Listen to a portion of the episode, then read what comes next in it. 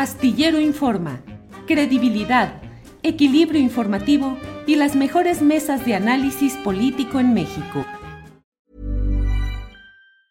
Burroughs Furniture is built for the way you live.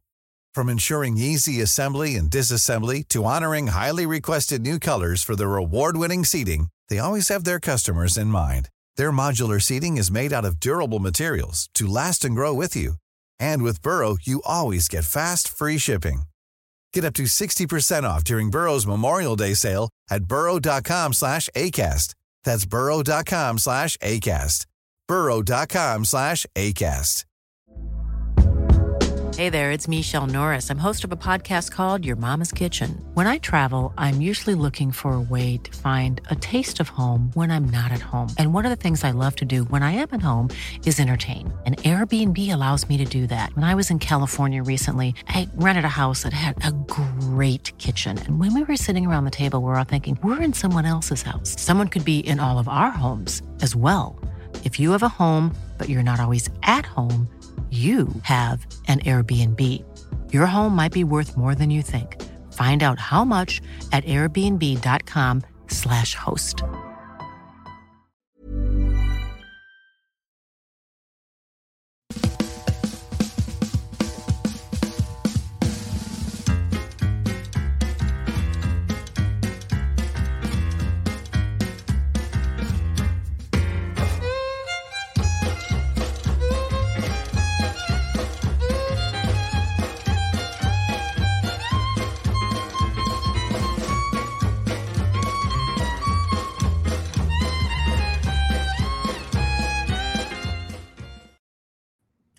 Muy buenas tardes, es la una de la tarde en punto y estamos aquí en Astillero Informa. Gracias a todas, a todos, a todes por acompañarnos en este martes 19 de diciembre del 2023. En unos segundos más se reincorpora nuestro compañero Arturo Cano quien junto conmigo, Marta Olivia López, esta semana, pues estamos en sustitución de Julio Hernández López, Julio Astillero, quien eh, se está tomando unas merecidas vacaciones, pero no es cierto, ahí está siempre activo, siempre revisando. Pero, y como la información no se detiene, aquí estamos en vacaciones, en Azueto, en días festivos todo el tiempo, y tenemos lo más actual y relevante con el análisis, debate, y mesa de periodismo de 2 a 3, que hoy estará también moderando nuestro compañero Arturo Cano. Por lo pronto, comenzamos y vamos al resumen informativo con mi compañera Alex Fernanda, quien ya se encuentra por aquí. Ay, Arturo, perdón, no te había visto. Bienvenido, Arturo. Ya, ya, estoy por aquí, tenía problemas para conectarme, ya, ya ven las jugarretas que nos hacen a veces los duendes del Internet, pero ya, ya estamos por aquí. Muy buenas tardes, Marta Olivia, Alex, adelante con la información del día. Hola Arturo, Marta, ¿cómo están? Feliz martes y pues el día de hoy comenzamos con que los expriistas Adrián Rubalcaba, Alejandro Murat y Erubier Ávila dieron a conocer la agrupación Alianza Progresista que impulsará la candidatura de Claudia Sheinbaum Pardo a la presidencia de la República. Vamos a escuchar un fragmento de esta conferencia. Hoy eh, vengo a participarles amigas, amigos, que formalmente y con toda convicción me sumo a esta alianza progresista en favor de la doctora Claudia Sheinbaum. Y lo hago con toda convicción. Una decisión que era importante tomar y tomarla a tiempo. Por varias razones. Primero, quiero decirles que en lo particular me identifico con la doctora Sheinbaum, porque somos hijos de una misma alma mater, la UNAM. Su currículum, desde luego, que es superior, pero celebro que sea licenciado, que tenga el grado de maestría, que tenga el grado de doctora, que sea científica, porque pasé también por ahí, en otras áreas, en otras materias. Tengo el honor de ser maestro, el doctor en Derecho también por la UNAM. Y me consta que uno se quema las pestañas, y la doctora lo ha hecho, se esfuerza para superarse. Recordemos que Rubalcaba renunció al PRI tras la decisión del Frente de elegir a Tabuada como candidato a la jefatura de gobierno de la Ciudad de México y denunciar que no se cumplió con el proceso anunciado. En noviembre pasado, el exgobernador Murat anunció en redes su renuncia al tricolor y señaló que ya no coincide con la visión del actual partido. Finalmente, Ávila fue parte del grupo de senadores que en julio pasado renunciaron al partido por diferencias con Alejandro Moreno. Recuerden toda la información en juliastillero.com. En otro tema, el presidente Andrés Manuel López Obrador informó que el gobierno de México impugnará la ley SB4 promulgada por el gobernador de Texas, Greg Abbott, la cual permite que policías estatales y de los condados puedan arrestar y deportar a personas que parezcan migrantes. Calificó al gobernador tejano como malo de Malolandia por los tratos que le ha dado a los migrantes y aseguró que esta ley no le va a funcionar como ocurrió con DeSantis, gobernador de Florida aseguró que usurpa funciones que le corresponden al gobierno federal de Estados Unidos. Vamos con el video. Está haciendo ya un trámite en relaciones exteriores para impugnar esta ley y eh, además nosotros vamos a estar siempre en contra de estas medidas, decirle a nuestros paisanos y a los migrantes que vamos a estarlos defendiendo, que el gobernador de Texas actúa de esa forma porque quiere ser candidato a vicepresidente del Partido Republicano y quiere con esas medidas ganar popularidad. No va a ganar nada, al contrario, va a perder. ¿Saben lo que ha hecho? manda a detener a migrantes eh, en esta temporada de frío y los lleva a Nueva York, los tiran enfrente de las casas donde viven los dirigentes demócratas. Es un señor de malas entrañas, malo de Malolandia. Por otra parte, el presidente rechazó regular o limitar los precios de, las vacunas contra COVID-19 luego de que Pfizer y, Moderna obtuvieron los permisos para comercializar en el país. Agregó que ante la disponibilidad de vacunas, la decisión de comprarlas es es personal y aquellos que lo deseen pueden hacerlo con absoluta libertad. Escuchemos.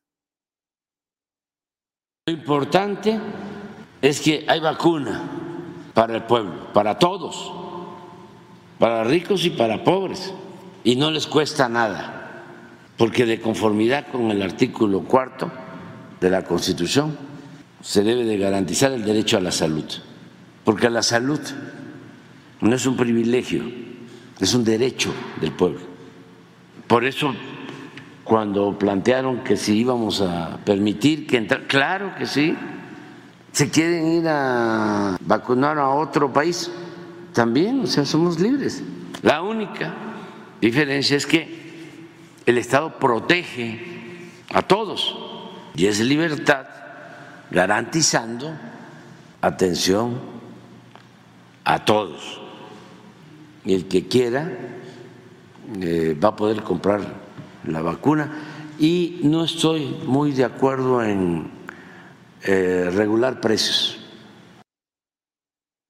y el subsecretario de, Prevención y Promoción de la Salud, Ruth López Ridaura, informó que la variante de COVID-19 JN1, conocida mejor como pirola, no representa una alerta mayor. En la mañanera detalló que las autoridades epidemiológicas han detectado un solo caso en México y que el contagio de esta no implica una enfermedad con un cuadro clínico grave. Producción, el video, por favor.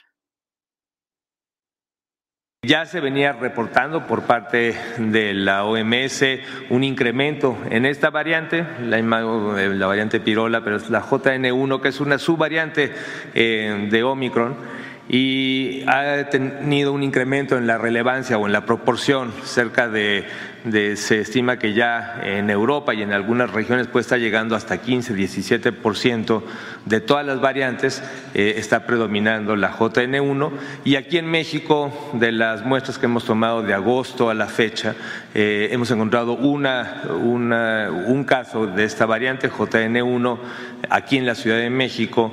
Eh, pero realmente, digo, sí esperamos, porque lo que se ha visto en el mundo es que haya un incremento de esto, lo que nos habla que seguramente tiene mayor capacidad de transmisión, pero por lo que se sabe de los casos que hemos tenido en Europa y que se ha tenido a nivel global, es una enfermedad que no tiene un cuadro ni clínico más grave, ni tiene así unas complicaciones identificadas eh, tampoco se ha identificado que escape totalmente a la inmunidad, tanto a la inmunidad natural como a la inmunidad de vacunas.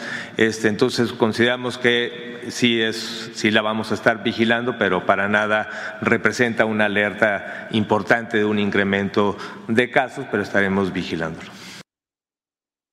Por otra parte, AMLO afirmó que en México hay reservas petroleras para los próximos 30 años y señaló que durante su sexenio se invirtió en Pemex para explorar nuevos campos petroleros. Por otra parte, aclaró que se ha actuado con prudencia para no extraer más petróleo del necesario y que la conciencia de cuidarlo es una herencia de su gobierno hacia las próximas generaciones.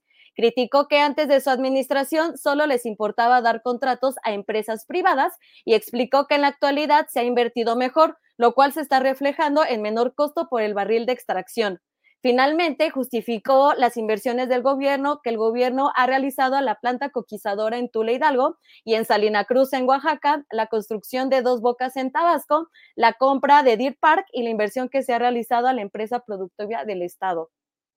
Pasando a otro tema, la Fiscalía de Guanajuato informó la noche de lunes sobre los primeros avances de la investigación por la masacre ocurrida eh, eh, la madrugada del domingo en Salvatierra. En un comunicado difundido en redes sociales, la autoridad señala que la primera hipótesis es que el ataque ocurrió porque a los criminales no se les permitió el acceso a la posada y aclaró que fueron 11 víctimas mortales y no 12, pues la persona que se reportó trasladada al hospital fue atacada, pero pues en otro hecho. También señalan que en el lugar recolectaron 195 casquillos de armas largas de diversos calibres. Finalmente, eh, finalmente les cuento que Andrés N., quien fue coordinador de asesores del exalcalde de Toluca, Raimundo Martínez Carvajal, fue detenido el día de hoy en el estado de Nuevo León por elementos de Sedena y de las fiscalías del Estado de México y Neolonesa. Eh, es investigado por secuestro express con fines de extorsión contra el suegro de Martínez Carvajal, quien actualmente se encuentra prófugo. La Fiscalía Mexiquense reportó que el traslado, que ya es trasladado y será ingresado al Centro Penitenciario y de Reinserción Social en Almoloya de Juagles y es el primer detenido en este caso. Seguiremos atentos a lo que ocurra. Marta, Arturo, regresamos con ustedes. Muchas gracias, Alex. Pues viendo estas escenas del PRI, Marta, no sé cómo, qué, qué opines. Uno, a mí lo, lo primero que se me ocurrió pensar fue en una foto de Rubén Moreira con lentes negros, diciendo hay días que uno no está para, para este tipo de eventos. Ahora, las alianzas dicen que son estratégicas y son temporales, no son hasta que la muerte nos separe, pero hay alianzas más cuestionadas por el tipo de personaje que se acerca. Me parece que esta forma parte de eso, Arturo. Pues así es, así, eh, eh, eso es, todo parece indicar que por ahí va la, la cosa. Pues nos vamos al siguiente segmento, Marta, si te parece. Gracias, Alex. Gracias y recuerden que toda la información en juliastillero.com. Gracias, Alex. Bueno, pues eh, vamos al siguiente segmento, a una entrevista que, que tenemos ya lista. Sí, a continuación tenemos ya aquí a Margarita González Sarabia precandidata de Morena a la gubernatura de Morelos, para hablar de su historia, esta historia desde la izquierda.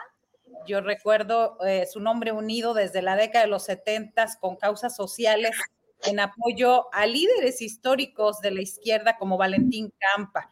Así que hoy construye su proyecto para Morelos. Bienvenida, Margarita. Marta, Arturo, muchísimas gracias por recibirme en su programa. Muy agradecida de verdad. ¿eh? Muy, muy buenas tardes, Margarita. Pues preguntar para de inicio, de arranque, cómo, cómo está yendo esta precampaña, qué es lo que estás encontrando. Morelos es una entidad con, por mencionar solamente dos áreas, con problemas de seguridad muy fuertes y problemas de agua, ¿no? De, robo de agua, de huachicol, decimos en estos, en estos tiempos. ¿Qué ha encontrado en estos, pues mira, la estos días de pre-campaña? La pre-campaña eh, que iniciamos el 25 de noviembre. Ha sido una campaña de mucha alegría, júbilo de la gente, porque sobre todo aquí es un estado López Obradorista 100%. El presidente Andrés Manuel ha ganado todas sus campañas aquí en el estado y entonces la gente está contenta de que nos estamos sumando. Pues primero, de que es una mujer. Fíjate que yo pensé que iba a encontrar más resistencia por el tema del machismo, pero no. Hemos encontrado una gran aceptación. Por otra parte, la gente nos identifica con el presidente, con la lucha de izquierda, con la consecuencia de haber estado tantos años en, en esta posición. Y bueno, hemos alcanzado 720 mil, perdón, hemos alcanzado 170 mil personas en, estos días de pre-campaña, teniendo eventos en cada uno de los municipios del estado. Y pues me siento muy contenta, la verdad. Creo que es una buena respuesta y también, como tú dices, una gran responsabilidad para poder eh, posteriormente eh, enfrentar estos temas que sí le aquejan mucho a la ciudadanía, como el tema del agua, como el tema de la seguridad, número uno, pero creo que vamos a poder solventar de manera efectiva todo esto. Eh, Margarita, en el eh, Margarita, eh, el estado de Morelos es 64 de cada 100 habitantes consideran la inseguridad como el principal problema. Me parece que además este es una situación generalizada en el país. ¿De qué manera plantea abordar esta y proponer eh, respuestas para este tema? Mira, la seguridad creo que es un tema que está muy ligado también al problema de la fiscalía. Tiene varias aristas. Por una parte, se requiere de una estrategia mucho más estructurada, una estrategia que abarque temas metropolitanos, porque mucho del problema de inseguridad aquí está ligado al estado de Guerrero. Entonces se requiere de una estrategia metropolitana, de una estrategia de inteligencia efectiva, de una estrategia donde se pueda fortalecer a la policía estatal. Tenemos un déficit del 70% de policías, además en condiciones económicas no adecuadas, y ellos son la policía preventiva. También un tema de, despresurización de las cárceles, que es muy importante. Y por supuesto, un tema de prevención social, donde intervienen todos los sectores y todos los municipios. Esta coordinación es fundamental. Y en esta estrategia juega un papel muy importante que la Fiscalía pues dé resultados y aplique la, la justicia como debe de ser, y también si, si logramos esto, creo que podemos avanzar mucho en poco tiempo. Y, estamos hablando, estamos hablando con Margarita González Arabia, quien es precandidata única de Morena al gobierno de Morelos. Eh, ahora que refieres, Margarita, el tema de la fiscalía, pues eso nos lleva inevitablemente al choque frontal que ha habido de la 4T con el fiscal de esa entidad, que es una herencia de un gobierno anterior. ¿Cuál es la, postura que frente a este conflicto? Eh, sí, fíjate que el gobierno de Graco Ramírez dejó este, la fiscalía a modo y de alguna otra manera pues ya lleva el actual gobernador Otemo Blanco enfrentado a esta situación por prácticamente seis años todavía le quedarían tres años más al fiscal con el nuevo gobierno. Pero es un fiscal ya, que yo siempre he dicho, muy desgastado ya, eh, políticamente, socialmente y estructuralmente desde el punto de vista de la justicia. Porque no es solo el caso de Ariadna, que fue lo que le llevó a este, estar en el centro de atención nacional, sino que son muchos los casos que no se han resuelto. La la estructura hay, hay una politización de la, de la justicia y de este caso acusan desde el lado del frente del frente opositor. Es una, es una politización, pero en realidad ahí están los números, no hay resultados.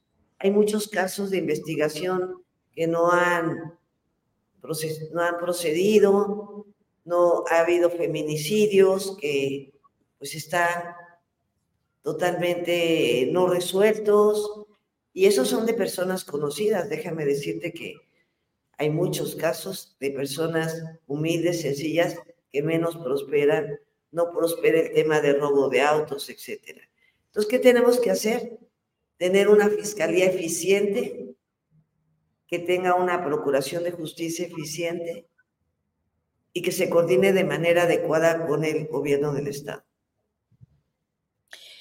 Al respecto, Margarita, este, además de politizar, ¿cuál sería una propuesta para, porque no solamente lo vive Morelos. Eh, claro, ahí es una crisis que se está viviendo, pero está en Guanajuato, este, eh, que lleva 14 años. Lo vemos en Tamaulipas, donde también los exgobernadores los dejan como para una especie de protección y no avanzan, y no avanzan los temas de seguridad. ¿Cuál sería la propuesta que me imagino que va para Morelos, pero que podría generalizarse en otros estados respecto a las fiscalías?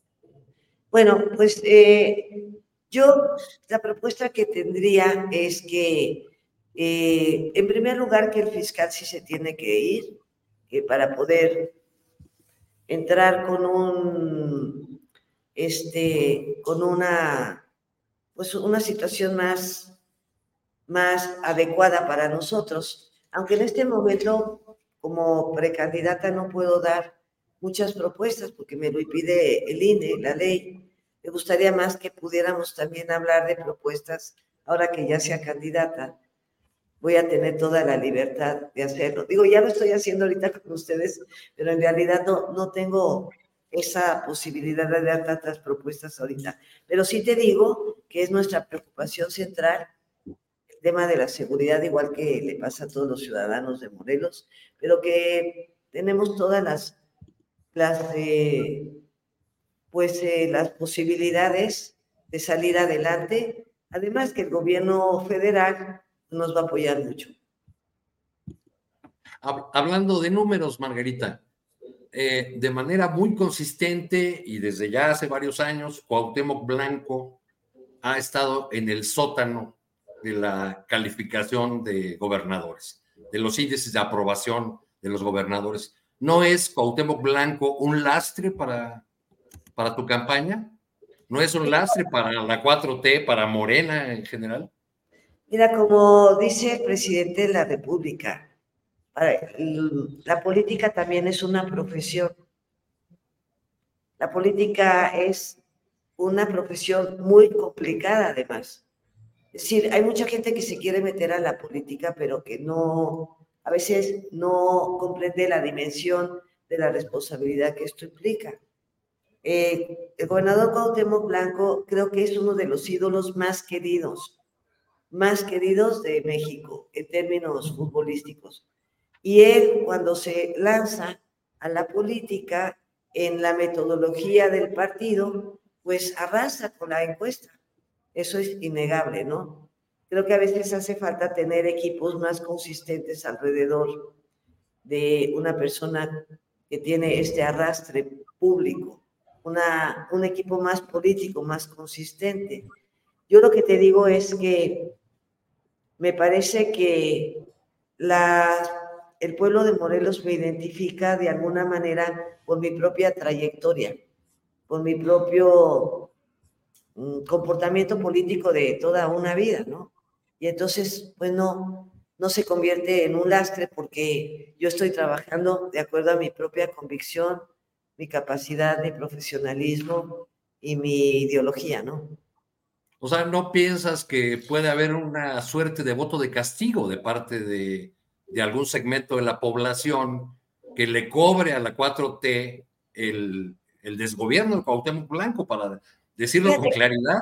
El frente, el frente está tratando de utilizar ese esquema de estarme ligando a, al gobernador golpear, pero en realidad los, números, las encuestas, me desvinculan completamente de, de esta situación, cosa que para mí también me ayuda mucho en términos de poder tener mi propia propuesta ligada a Claudia Sheinbaum y al presidente de la República, que es con los que yo he coincidido por tantos años significa un poco, eh, eh, parte de la propuesta es, eh, si no eres político, si eres futbolista, eres aclamado en tu área, ¿qué, debe, qué características debería tener una, un, gobernante o alguien que aspire a dirigir Morelos, Margarita? Creo que es una excelente pregunta, Marta, porque yo también la he estado analizando.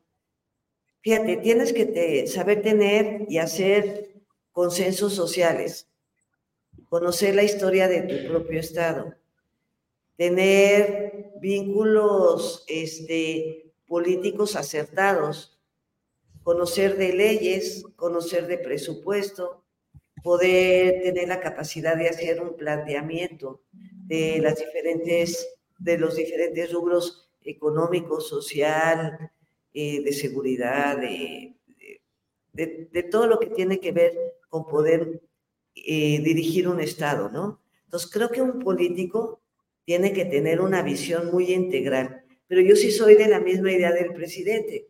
Creo que en un gobierno de Morena, en un gobierno como el que estamos planteando de transformación, hay elementos fundamentales como es la austeridad, la honestidad y el trabajar por los que más lo necesitan.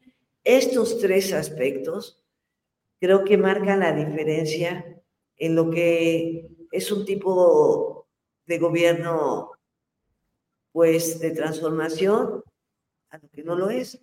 Por eso creo que la corrupción en los diferentes momentos de Morelos y de México sí ha causado estragos muy fuertes al pueblo, ¿no? Y la gente está cansada, pero sí, ellos sí saben identificar en quién hay honestidad y compromiso y en quién no. Ah, a reserva de que quieras agregar algo, Margarita, te damos eh, las gracias por esta eh, primera aproximación a lo que está ocurriendo en Morelos desde el punto de vista político electoral y esperamos poder tenerte por aquí ya una vez que puedas plantear con más claridad las, propuestas según la ley lo permita ya en la temporada de campañas. Claro que sí, yo le doy gracias. algo, adelante. Pues sí, muchas gracias a ustedes y al programa Astillero. Fíjate que pues yo soy fan, soy fan de ustedes y, de, y de los críticos, de, de, las personas críticas, no de ahorita, sino de toda la vida hacia lo que es eh, la política, lo social, lo que nos ayuda a reflexionar. Así es que para mí es un honor estar con ustedes y si me invitan, con mucho gusto regreso. ¿Y esa, y esa visión crítica la aprendiste desde, desde tus tiempos en la organización revolucionaria Compañero? Así es. Creo que, así se llamaba, ¿no? la que tú participaste. Sí, desde compañero, imagínate cuántos años hemos estado en la lucha. Bueno, muy bien. Pues muchísimas gracias por, el, por tu tiempo y estamos atentos a, tu campaña. Marta. Gracias. Un abrazo a los dos. ¿eh? Gracias, buenas tardes. Pues sigo pensando que Cuauhtémoc Blanco es un lastre que, arrastra Morena y vamos a ver eh, si en este momento eh, eh, la gente con la figura que tiene Margarita González Arabia, empresaria, este, y sobre todo con esa base social en la que se ha encaminado, pues pueda llegar a ser la primera gobernadora de Morelos, Arturo. En un estado con muchísimos problemas y donde además se ha vivido esta confrontación entre el el gobierno de la Ciudad de México, su fiscalía, el gobierno federal, incluso con, con el fiscal, que es una herencia del exgobernador Graco Ramírez. ¿Con qué, ¿Con qué nos seguimos, Marta? Seguimos, tenemos una entrevista muy interesante, muy interesante con Eugenio Fernández. Adelante, adelante, Arturo. Hola, ¿qué tal? Buenas tardes. Eugenio, buenas tardes, mucho gusto tenerte por aquí. Eh, a quien no conozca Eugenio Fernández Vázquez, él es un experto en temas ambientales, eh, un hombre comprometido con el, trabajo eh, de base del territorio, con las, con las comunidades, además de columnista de pie de página, donde aborda precisamente temas ambientales en su columna. Razones Verdes se llama, ¿verdad, Eugenio? Sí, así es, en pie de página.mx. Pues pues nos, arrancamos por dónde, por lo más inmediato. Estamos intentando, te buscamos para tratar de hacer un balance de este año eh, y hablar de las perspectivas o de lo que viene para el 24 en términos ambientales. Y pues es un tema obligado, es ahora que se inauguró el primer tramo del, del tren Maya, un tema obligado es hablar pues de qué nos deja el tren Maya desde el punto de vista ambiental. Mira, yo hay un montón de perspectivas distintas porque es un proyecto de tal calibre que nos ha dejado impactos por un montón de lados, ¿no? Yo creo que a los ambientalistas de izquierdas y a, quienes trabajamos más de cerca con, eh, con la producción comunitaria, creo que nos ha mostrado nuestra muy deprimente marginalidad. Realmente el discurso ambiental ha topado con pared, no hay, no parece haber eh, más que esta noción de que el medio ambiente es sacrificable o de que es una cuestión de lujo, ¿no? Cuando en realidad es una cuestión de supervivencia, ¿no? Ya, ya pasamos ese momento en el que teníamos biodiversidad para tirar para arriba y el cambio climático nos alcanzó. Creo que ese es el primer, el, primer aspecto políticamente que nos, ha, eh, que nos deja. Nos deja también esta, esta situación muy preocupante en la que el derecho ambiental quedó cancelado. El hecho de que se haya presentado un eh, proyecto que pasa por encima de un panal de cenotes, según dijo el general a, a cargo del tramo 5 sur del tren Maya, y que haya presentado una manifestación de impacto ambiental que dice no se preocupen, no vamos a pasar sobre ni cavernas ni cenotes, pues ya es muy preocupante, ¿no? Es también muy preocupante que estos tramos que se desmontaron, más allá de la proporción o no, la ley es muy clara, no se puede desmontar selva sin permiso, sin un permiso expreso. Y los permisos se tramitaron después de haber hecho el desmonte, ¿no? Creo que la parte ya cómica de esto era que en la manifestación de impacto ambiental del tramo 5 Sur se decía eh, que se iban a poner eh, cámaras trampa para el monitoreo de fauna, pero esas cámaras trampas se tendrían que haber colgado en los árboles que se habían removido para pasar el tren porque se presentó todo ya después, este, una vez eh, tirados los rieles, ¿no? Este, entonces hay eh, esta sensación de que el derecho ambiental realmente o estaba mal diseñado o el aparato institucional para defenderlo y hacerlo valer eh, no sirvió para nada. Yo creo que ambas dos, pues nos dejan una situación muy precaria, ¿no? Y la tercera es el hecho de que, el, de que tenemos una pues una degradación muy preocupante, ¿no? Eh, eh, presumía la, secretaria de Medio Ambiente, María Luisa Albores, hace algunos días, que la deforestación ha bajado en términos muy importantes, pero esa deforestación sigue en las 180 mil hectáreas, 170 mil hectáreas anuales, y el grueso de esa deforestación está concentrada precisamente en el área de influencia del tren Maya, al mismo tiempo que se han debilitado las instituciones que tendrían que ponerle cota. Eh, la Comisión Nacional de Áreas Naturales Protegidas tiene un, presupuesto, siempre ha tenido un presupuesto ínfimo, pero ahora mantiene un presupuesto mucho menor al que, eh, al que tenía al inicio de este sexenio. La Comisión Nacional Forestal tiene, creo que 55% menos presupuesto que al iniciar este sexenio. La Procuraduría Federal de Protección al Ambiente, pues creo que tiene 120 inspectores para todo el país, ¿no? Desde la Recife Quintana Roo hasta, hasta la selva, pasando por los hoteles y sus descargas, ¿no? En ese sentido, creo que, creo que nos deja en una situación muy preocupante, ¿no? Más allá de los impactos que pueda tener la expansión del modelo de Cancún, que ha sido un modelo terriblemente depredador y que ha generado empleos y Producto Interno Bruto, pero un, eh, un Producto Interno Bruto muy concentrado en pocas manos, los grandes hoteleros, los dueños de los grandes capitales, y empleos, que es importante, pero empleos precarios, estacionales y mal pagados.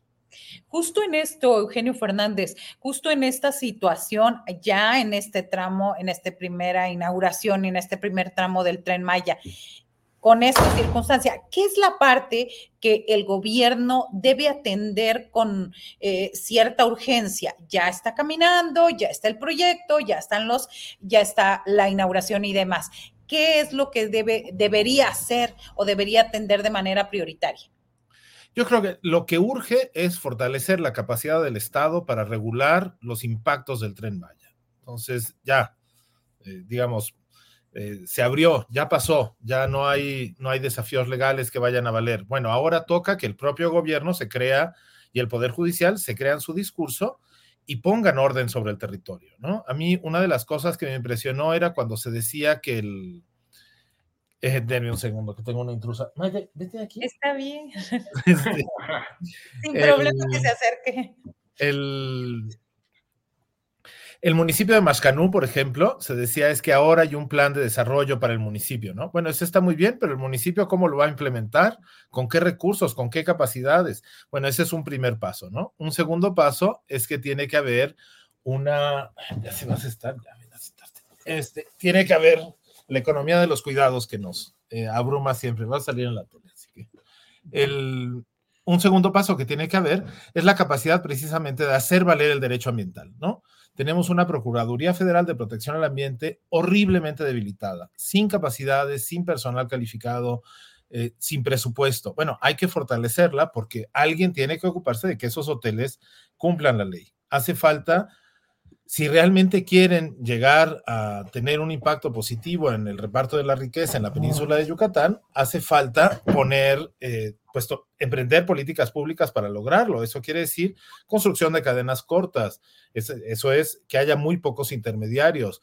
Obligar a los empresarios y a los hoteleros y a todos los proveedores de servicios a que compren sus insumos en la península de Yucatán. En la península de Yucatán hay alimentos, hay madera, hay productos sustentables, hay un montón de empresas, bueno, que las compren ahí, ¿no? Hay imprentas, hay dos imprentas de mucha calidad en Cancún, por ejemplo, ¿no? Pues que esa economía se, se genere ahí y que realmente se reparta. Creo que eso es lo más urgente. Fuera de nuestras fronteras, Eugenio, pues tampoco parece haber muchos motivos para el optimismo. Eh, acaba de, de ocurrir esta cumbre eh, donde se refrendan eh, compromisos, pero solamente en el papel. Eh, ¿Cuál es el sabor de boca, la impresión que tienes de la COP28 y de la participación de México ahí? Mira, en general, creo que el, saldo de la COP28 es muy, muy negativo, ¿no? Quien hay quien se ha dicho optimista porque es la primera vez en 28 años de COPS, en 30 años de, cumbre sobre cambio climático, que se incluye una, una eh, provisión específica para acabar con los combustibles fósiles, ¿no? Pero esa provisión no tiene dientes y las negociaciones y las evaluaciones y demás las presidió el dueño de una petrolera, ¿no? El presidente ejecutivo de la, de la petrolera de Emiratos Árabes Unidos. Esto es un poco pues un cuento que ya sabíamos, ¿no? Le deja, eh, se le dejó el gallinero al zorro y el zorro lo que hizo fue poner una pollería, ¿no? Era así, se le dejó la cumbre contra los combustibles fósiles al petrolero y el petrolero lo que hizo fue hacer su agosto. Estaba firmando acuerdos sobre petroquímica con los representantes de Petrobras, la, la petrolera de Brasil. Y en, en lo que toca al papel de México, creo que es eh, por citar una frase de Elena Poniatowska que ella ponía en, boca de Leonora Carrington, México es un país que en política internacional, a pesar de los enormes talentos y de la valía de nuestra canciller Alicia Bárcena, México está muy por debajo de su historia. México, tendría, México fue el país que lideró por ejemplo, la firma del Tratado de Tlatelolco y que logró que América Latina fuera un lugar sin armas nucleares, yo no entiendo por qué México no podría ser un país que liderara al mundo en desarrollo en conseguir una transición fuera de los, eh, de los combustibles eh, fósiles que fuera justa y de verdad. ¿no? solo eso, sino que además somos uno de los países eh, pues que menos está haciendo la materia. Es cierto que México emite solamente el 1.3, 1.4% de los gases de efecto invernadero del mundo y que Estados Unidos, Canadá, Japón eh, son países que tienen emisiones por cabeza mucho más altas que México. Pero 1.2% no es poca cosa, somos el lugar número 12 a nivel mundial y eh, más o menos en ese lugar estamos también como economía. Y a pesar de eso, las... Eh, los que se encargan de rastrear el impacto de las emisiones y las promesas y lo que se ha hecho, consideran que las aportaciones de México en la materia son críticamente insuficientes. Vamos, si todo el mundo se comportara como nosotros, iríamos camino de un calentamiento global de 3.5 eh, grados o algo así, lo cual sería pues un desastre para la fauna, ¿no? Para la fauna, para las especies y junto con ellas, con nosotros. Porque a pesar de lo que se dice, en realidad no podemos darnos el lujo de sacrificar, eh, de sacrificar más la naturaleza. Y respecto a esto, habla uh, cambio climático. ¿Qué se ha avanzado en, en, las conferencias COP? ¿Qué se ha logrado eh, eh, haciendo un breve síntesis de esta? Y ahora con la COP28. Híjole. Este... A ver, digamos, de, de París 2015 a este momento, ¿qué, qué ocurrió? Con, porque París fue durante muchos años eh, como el, el momento, este, el cambio de paradigma considerado el gran momento, ¿no? Sí, mira, uno, uno de, la, de, las ventajas que tiene la, el Acuerdo de París fue un cambio radical en la forma en la que se entendía el cambio climático, porque el, cambio, el combate al cambio climático partía un poco como si fueran armas nucleares, ¿no? Es la misma arma, todo el mundo las tiene, entonces pues todo el mundo deja de producir armas nucleares y listo, ¿no? Este, el cambio climático es muy distinto. Los países tienen distintas matrices energéticas, tienen distintos patrones de consumo, tienen distintos eh, cambios por persona. Hay países que tienen un, que el grueso de sus emisiones vienen de la deforestación, por ejemplo, o de, la ganadería. Hay países que vienen más bien de la quema de ciertos combustibles fósiles. Hay países que casi no usan carbón, hay países que usan muchísimo. Y el Acuerdo de París lo que estableció fueron compromisos nacionales, ¿no? cada país diga cuánto va a poner en la mesa, ¿no? Y vamos a ver si alcanza. Esa primera, esos primeros compromisos que presentaron los países ya fueron un avance, ya apuntaban hacia un calentamiento global de en torno a los 3 grados en lugar de los 4. Deberíamos de estar por lo menos por debajo de los 2 y e idealmente por debajo del 1.5. Pero bueno, ya, eh, ya ese avance fue importante. Ahora eh, tocaba seguir negociando compromisos con los países, seguir arrancándolos, conseguir dinero, conseguir nuevos modelos para eh, lograr que se abatieran todavía más esas emisiones, ¿no? Pero en realidad quedan muchos pendientes respecto de lo que de las emisiones de cada país. Los países no han cumplido en muchas ocasiones lo que, lo que prometieron y luego lo que prometieron sigue siendo muy, eh, muy poco. Entonces se ha avanzado un poco. La cosa podría ser peor, ¿no? Decía un, un maestro de, del maestro Cano que todo en este mundo es perfectible y nada es impeorable, ¿no? Este, el maestro Luis Javier Solana. Este, digamos, esa es un poco la perspectiva de, la, de, la COP de, la, de las COPs en los últimos años, ¿no? Por último, Eugenio, y así muy breve, ¿qué te provoca cuando ves a Felipe Calderón levantando la bandera de, el ambientalismo climático?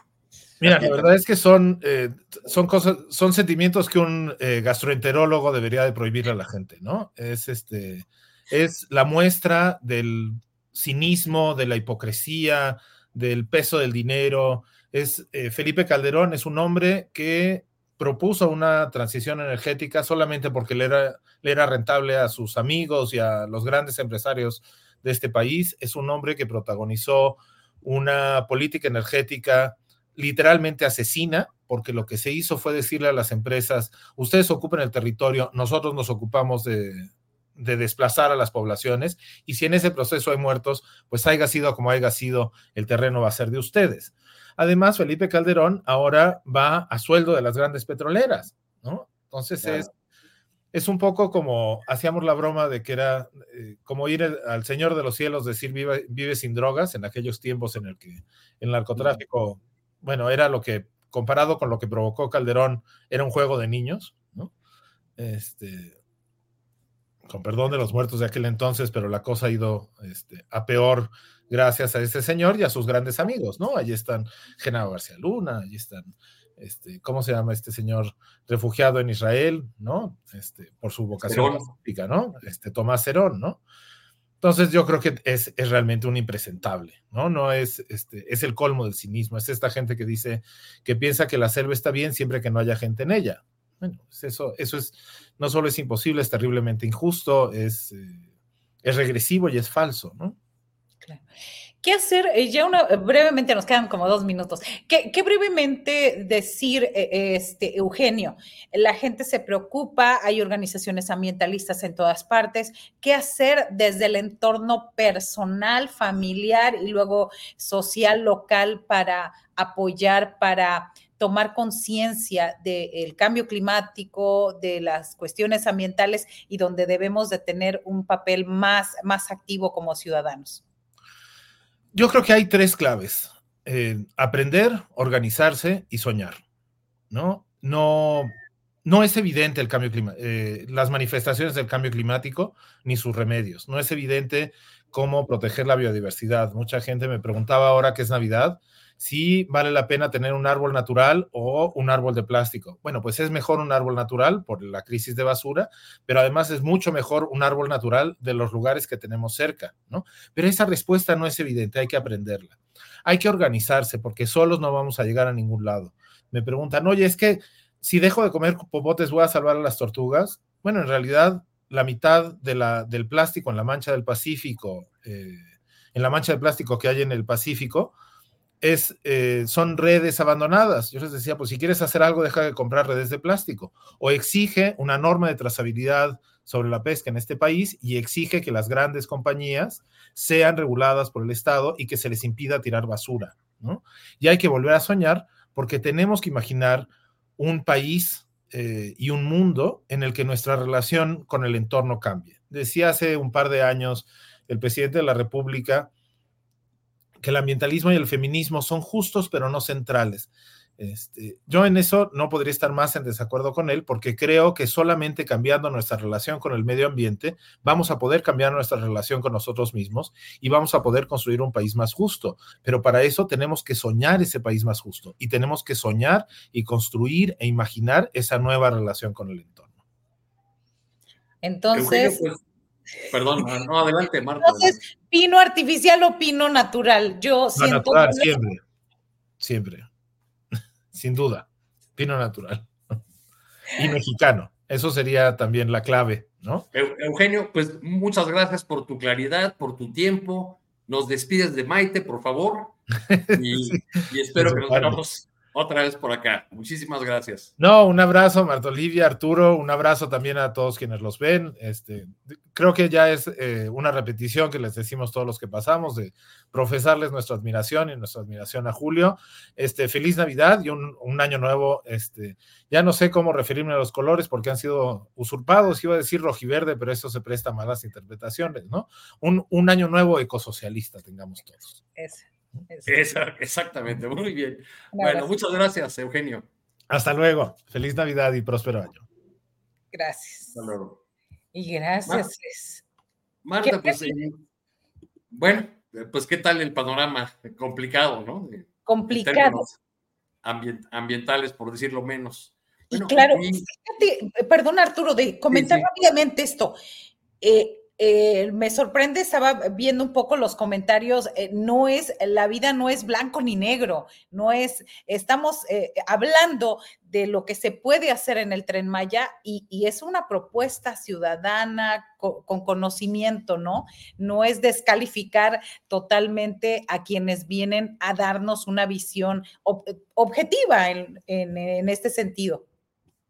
Bueno, ya eh, eh, supongo que echan a todos en el mismo costal de los opositores oportunistas a, al tren Maya, pero lo, lo, que está ahí es una respuesta que alguna vez planteó aquí en México el ex vicepresidente de Bolivia, Álvaro García Linera, cuando todavía era, tenía ese cargo, en el sentido de que los gobiernos progresistas tienen el gran reto de combinar la necesidad de generar recursos para la gente con el respeto a la naturaleza. Y ese es el, el dilema que quisimos abordar aquí. Pero vamos a, otro asunto. El día lunes fue asesinado en, Oaxaca eh, el dirigente del Movimiento de Unificación y Lucha Triqui, Humberto Cruz Ortiz, y tenemos una entrevista para hablar de este, de este crimen y de una serie de, de, delitos, de crímenes que han ocurrido en, en la región Triqui. Nos acompañan para ello Pascual González y Octavio de Jesús Díaz, dirigentes de, del MUD. Octavio, buenas tardes. Muy buena tarde, Arturo. Muy buena tarde, maestra Marta. Un gusto saludarlos. Octavio, pues si nos puedes contar qué fue lo que ocurrió, cuál es el, el motivo de la denuncia que ustedes están haciendo. Mira, este, tenemos una situación muy grave en nuestra región Triqui.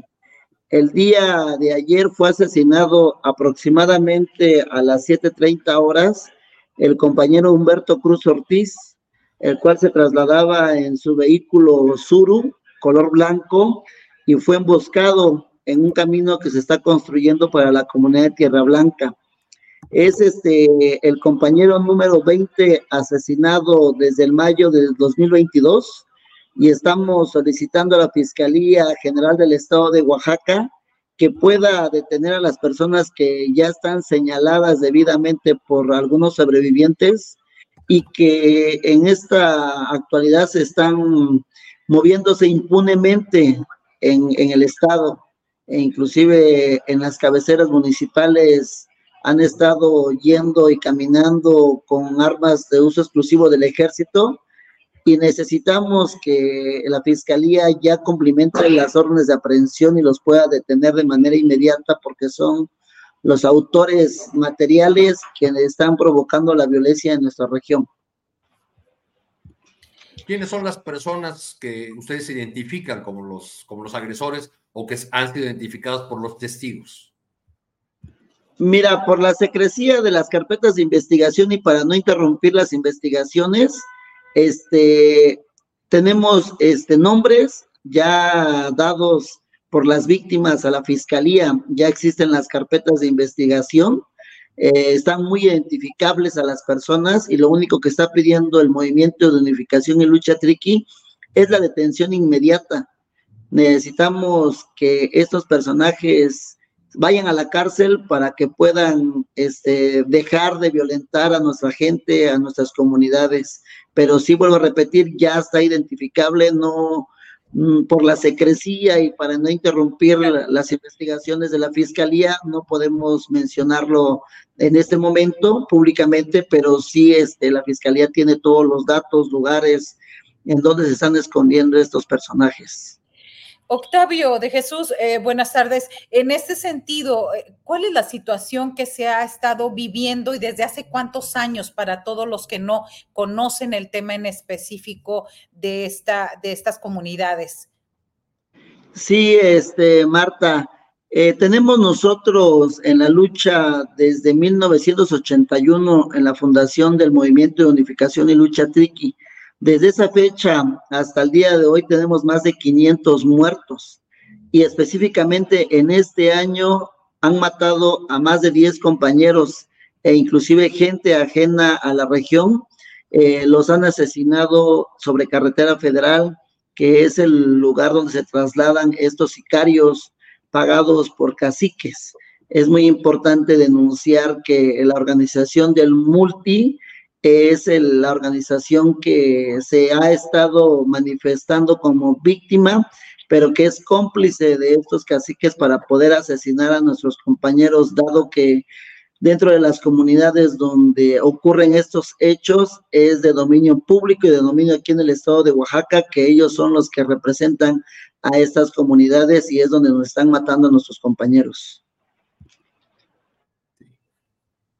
Eh, Pascual, eh, tu, micrófono. Eh, sí, Arturo. Ustedes han señalado al movimiento de unificación de lucha triqui independiente, multi, eh, que es otra organización, de ser la que propicia ese tipo de, ataques, ese tipo de, agresiones que este año ha costado ya 10 vidas. Y también de el incumplimiento de acuerdos, porque entiendo que ha han intervenido tanto el gobierno estatal como el gobierno federal y en una, en una mesa se toman acuerdos que luego no se cumplen y la violencia sigue.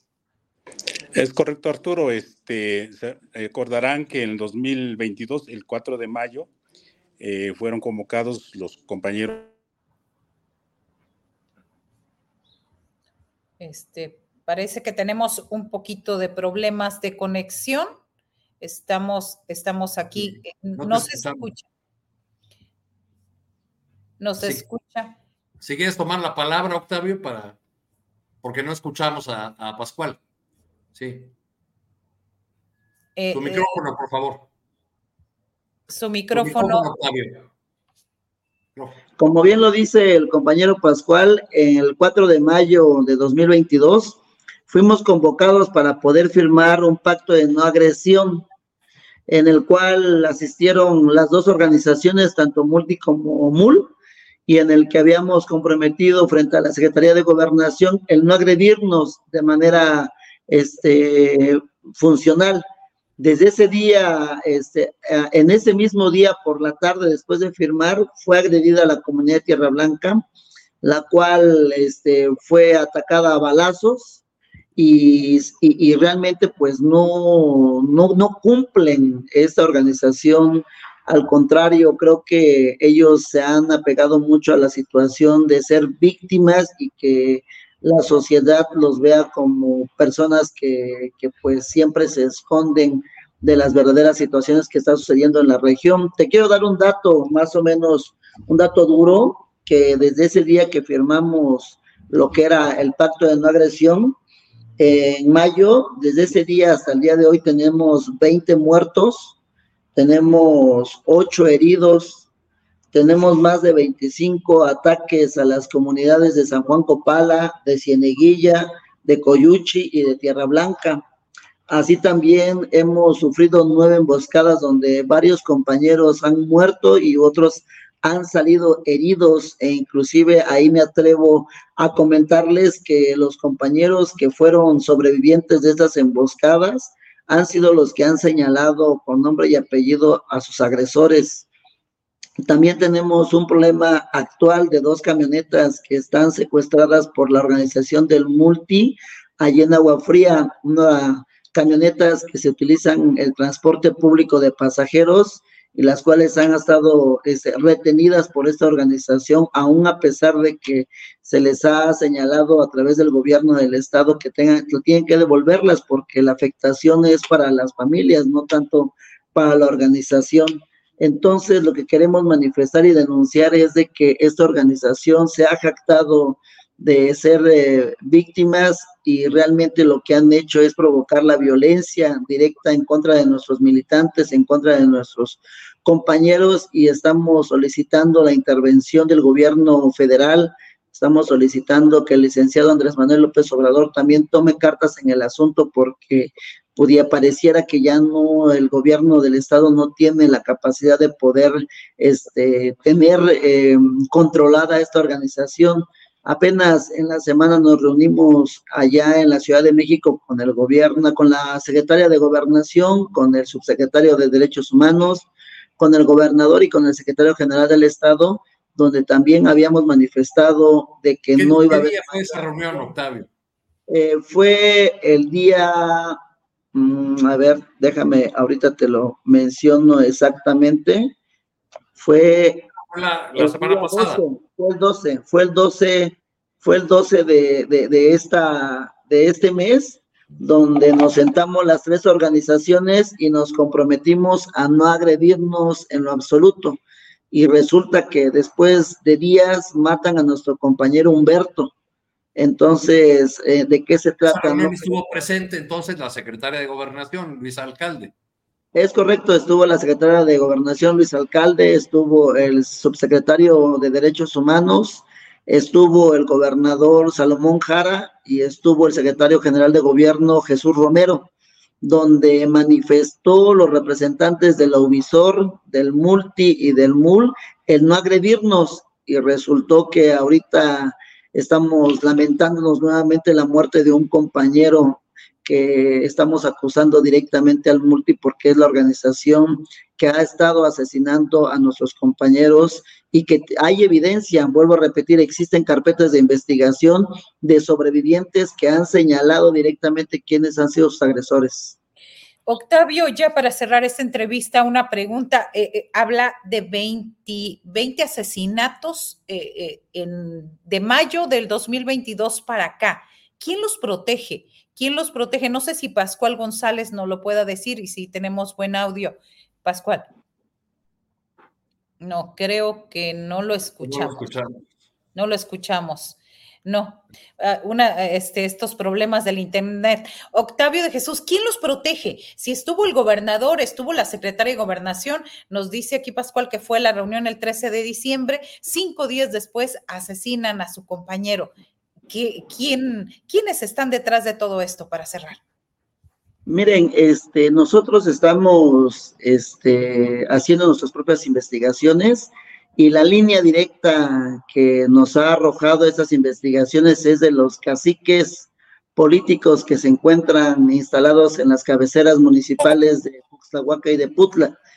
Recordemos un poco que estos cacicazgos siempre han sido priistas y han tenido una consigna de acabar con los triquis, de poderlo este, quitar del camino, dado que no responden a los intereses políticos y económicos de las cabeceras. Aquí lo que pelean mucho las comunidades del multi son los ramos, el ramo 33 y el ramo 28, que son partes económicas que ellos negocian frente a los políticos para poder tener el control de, esa, de ese lugar territorialmente.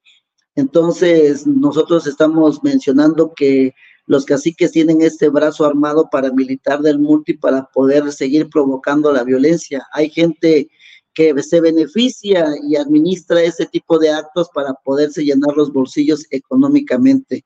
Vuelvo, vuelvo a repetir, existen señalamientos por parte del MUL hacia las personas que inclusive han asesorado para que puedan dictarle medidas cautelares por la Comisión Interamericana de los Derechos Humanos y eh, decir quiénes son los que se están beneficiando. Hay inclusive asociaciones civiles que reciben partes económicas para poder mantener esta violencia que está generándose en nuestra región. Pues, eh, pues ahí está esa eh, dura denuncia que esperamos llegue a los, a los oídos del, del, gobernador Jara, de la titular de gobernación, y les agradecemos mucho el, el tiempo y la, la, disposición en medio de esta circunstancia que está viviendo el mundo. Muchas gracias por, por su tiempo. Gracias, no, gracias, Marta. Gracias, gracias. Y por último, queremos denunciar que necesitamos que se actúe. Los tres órdenes de gobierno, tanto federal, estatal como municipal, que puedan intervenir de manera seria y no simulada. Necesitamos que ya se detengan a estas personas porque si no hay justicia, nunca habrá paz. Y nosotros como MUL buscamos la paz, no la guerra. Bien, gracias. Muchas gracias. Gracias. Muchas gracias. Muchas gracias. Seguimos atentos. Gracias. Pues ya. Marta, pues nos vamos a la, nos vamos a la mesa de periodistas, ya es, ya son las dos de la tarde, es hora de, de es, es la hora en que me toca conducir y a ti participar en esta mesa de, de periodistas. No, yo los veo al finalizar, hoy te toca ah, moderar. Creo que viene una cortinilla por ahí para anunciar la mesa, me parece. Ah, bien, perfecto. Muy bien.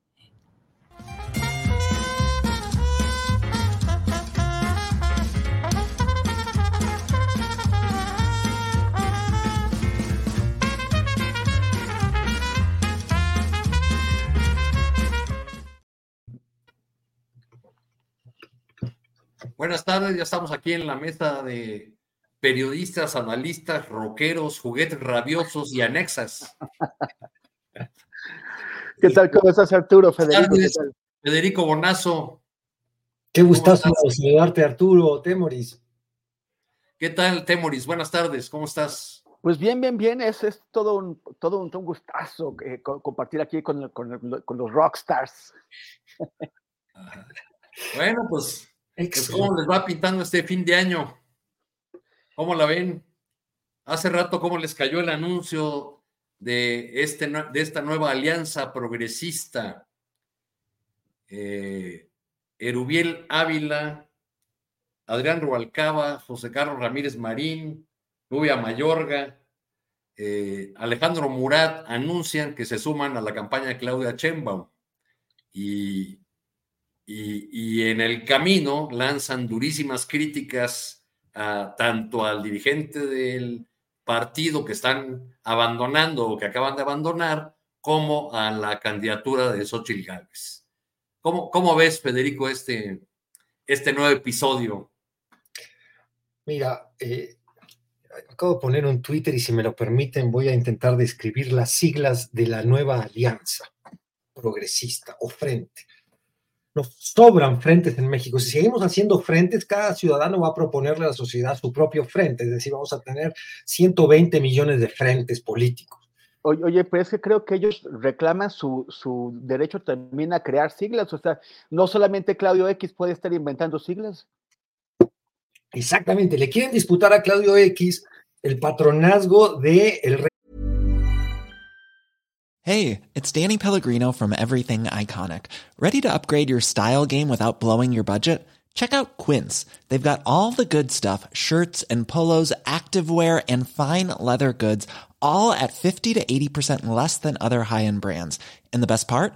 They're all about safe, ethical and responsible manufacturing. Get that luxury vibe without the luxury price tag. Hit up quince.com slash upgrade for free shipping and 365 day returns on your next order. That's quince.com slash upgrade. Hey, it's Ryan Reynolds, and I'm here with Keith, co star of my upcoming film, If, only in theaters, May 17th. Do you want to tell people the big news? All right, I'll do it. Sign up now and you'll get unlimited for $15 a month in six months of Paramount Plus Essential Plan on us. Mintmobile.com slash switch. Upfront payment of $45 equivalent to $15 per month. Unlimited over 40 gigabytes per month. Face lower speeds. Videos at 480p. Active Mint customers by 531.24 get six months of Paramount Plus Essential Plan. Auto renews after six months. Offer ends May 31st, 2024. Separate Paramount Plus registration required. Terms and conditions apply if rated PG. Y de los acrónimos, ¿no? Porque ahora además el frente ya volvió a cambiar. El frente de no, no me acuerdo cómo se llama, pero si me lo permite, es el santo patrón de los acrónimos, como acabas de decir. El santo patrón de los acrónimos, que ahora se llama corazón por ya no sé, cualquier cosa, porque como cada día caen dos o tres puntos porcentuales en las intenciones de voto para el 24, creen que cambiando los acrónimos van a eh, renovar el marketing político, un marketing político desastroso del cual esto que comentabas, Arturo, es una, una, muestra más, ¿no? Son escisiones ya, es, son procesos en los cuales huyen las hordas del, del PRI, del PAN, de sus propios eh, núcleos y tribus políticas, huyen a ver qué pueden pescar. Entonces, yo definí así al nuevo frente, a ver qué les parece. Eh, ellos dicen que son la alianza progresista en apoyo a Claudia Sheinbaum, pero podemos dar un, desglose un poquito más profundo de lo que son. Frente oportunista por el momento progresista, en apoyo a la que va arriba en las encuestas, con intenciones futuras de aprovechar ese envión para crear una corriente interna en Morena, con la idea de recuperar espacios de poder en un mediano plazo que huele más auspicioso que el corto plazo, donde ni siquiera nos tocaría una gelatina. las siglas no sé cuáles son, creo que son como FEMO, o sea, es un absurdo más que sería solamente gracioso si no significara, creo yo, eh, que el pragmatismo termina venciendo a los principios pero no solo los principios, sino un, elemento crucial en todo movimiento político, que eso es Morena también, aparte de un partido, un movimiento, que es el de la mística. Eh, el daño que tú le causas a la mística de un movimiento, incorporando al mismo todas aquellas figuras o tantas de aquellas figuras que hace tres, cuatro años, tres, cuatro meses eran enemigos acérrimos, críticos que insultaban en redes sociales, operadores políticos, como el caso de Rubiel, que está eh, acusado de haber operado eh, legalmente, electoralmente eh, en el fraude del 2012. cada uno de ellos, además, en el caso de Murat también, como sucede con casi todos los exgobernadores de este país, señalados de corrupción durante sus gestiones públicas. en fin, es eh, una tropa mafiosa, obscenamente oportunista, eh, a la cual nadie le puede creer nada, porque bueno, eh, a menos que haya gente que se sienta aliviada, tranquila y complacida cuando escucha que Erubiel dice, no estoy buscando hueso. Yo no estoy aquí haciendo un frente progresista porque mi objetivo no es el hueso. Entonces mucha gente puede decir, ah, no, oye, ha dicho que su objetivo no es el hueso, vamos a creerle, porque somos tan mal pensados, no se trata aquí tampoco de incentar la insidia entre...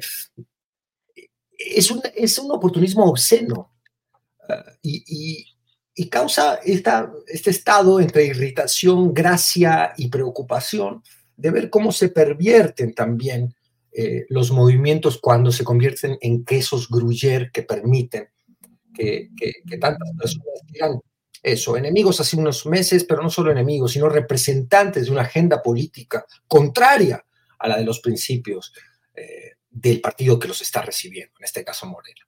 Es una desbandada casi graciosa, ¿no? pero preocupante a la vez. Eh, pude, pude ver, bienvenida Daniela Pastrana, ¿cómo estás? Hola, bien, aquí corriendo un poco y escuchando esto último de el Frente Amplio PPPPSSTTTRRI, eh, que me parece, me parece lo más ingenioso y acertado que he escuchado sobre el tema de estas incorporaciones. Ahora, me parece que deberían patentarlo, además, ese, ese frente, porque si no, alguien les va a robar la idea. Digo, ya ahora Claudio X corriendo va a ir a decir, yo también tengo un frente similar, ¿no? Eh, pude, ver algunos segmentos de esa presentación que fue hace, hace un rato. Eh, le, contamos a la audiencia un grupo de destacados priistas, entre los que figuran los ya mencionados aquí, anunció que se incorpora a la campaña de Claudia Sheinbaum, que van a recorrer el país y lo hacen además en medio de críticas muy duras hacia la campaña de Xochitl Gálvez y al dirigente del PRI, Alejandro Moreno. Pero eh, lo que alcancé yo a ver fue como una suerte de intercambio de elogios. De Erubiel Ávila elogiando a Murat como un gran gobernador que fue, y así en un intercambio de elogios donde todos son buenos, todos son ejemplares, y entonces uno se pregunta por qué perdieron todo este, estos priistas. ¿Cómo la ves, Daniela? Pues sí, esa es una buena pregunta la que haces, Arturo. Hola, Temoris. Hola, Federico. Eh, qué gusto eh, platicar con ustedes. Eh, hay varias cosas que, pensar de, esta, de este anuncio que hacen. Primero eso, ¿no? O sea, es como los, los grandes perdedores. grandes perdedores. me estoy escuchando como doble, pero estos grandes perdedores tratando de montarse en algo que eh, a mí lo que más me preocupa pues es eh, más bien lo que haga Morena o lo que hace Morena al recibir, como bien dice Federico, y qué es lo que hemos visto en esta descomposición tan fuerte que vimos de, de eso, de el PRI-PAN-PRD, que era una alianza que nunca entendimos y que sigue sin entenderse que eso ha generado más pérdidas que ganancias. Tú no le puedes pedir a la militancia histórica de un partido que acepte, que vote, que asuma eh, eh, el, apoyo o apoyar a candidatos que son contra los que esa militancia se ha opuesto y ha batallado durante muchos años. Entonces tú no le puedes pedir eso, o sea, eso es como demasiado pedirle a las militancias y yo siento que resta más de lo que, de lo que puede aportar, al contrario, de hecho, creo que resta muchísimo. Eh, y por otro lado, pues también lo que vemos de parte de ellos es esto que acaba de decir Federico, un, oportunismo de verdad que es de un cinismo, porque ni siquiera es que dices, bueno, dejaron pasar uno o dos años, hicieron como todo un trabajo de irse reconvirtiendo, no, es que hace dos semanas eh, Rubalcaba todavía estaba con aspiraciones para ser candidato de, eh, del Frente Amplio Opositor eh, eh, en la Ciudad de México contra, y estaba listo para decir cualquier cantidad de cosas terribles de Morena. Y ahora, pues está listo para venir a decir que se suma al proyecto de Claudia Sheinbaum. Entonces, es, de tal nivel, de, tan burdo, tan, tan, tan, sí, diría, tan ofensivamente eh, burdo este, este cambio de dos semanas en, lo que quieren venderle a la, gente, que realmente a mí me parece, eh, la que, parte que no termino de entender es qué puede ganar Morena con esto. Y, esa es la parte que a mí me preocupa más, honestamente, compañeros, es lo que les podría decir, la, recepción de Morena, de eh, en este afán de voy a ganar. A, mí me parece malo el pragmatismo. Creo que cuando tú tienes que vencer a enemigos que son mucho más poderosos que tú, eh, el pragmatismo sirve para darle la vuelta, para no ir de frente, para que no te aplasten y que te permite llegar al objetivo final que quieres. Pero cuando pierdes de vista el objetivo final y cuando además no, es algo que necesites, sino más bien vas acumulando piedras en el camino, porque eso es lo que son piedras que vas cargando, pues se te va haciendo una bolsa que ya, eh, pues no sé, se va, digo, me parece una carga muy grande la que se está echando Claudia Sheinbaum encima con tantas piedras inútiles que solo le están abonando al, el saco a, ir convirtiendo en un lastre eh, enorme a todos estos personajes que, este, que se van sumando en esos apoyos, ¿no? Y creo que esa es la parte que, pues de entrada te diría es la que más me preocupa. Temuris, ¿tú piensas que les tenderá Morena, la 4T, una alfombra roja a estos personajes?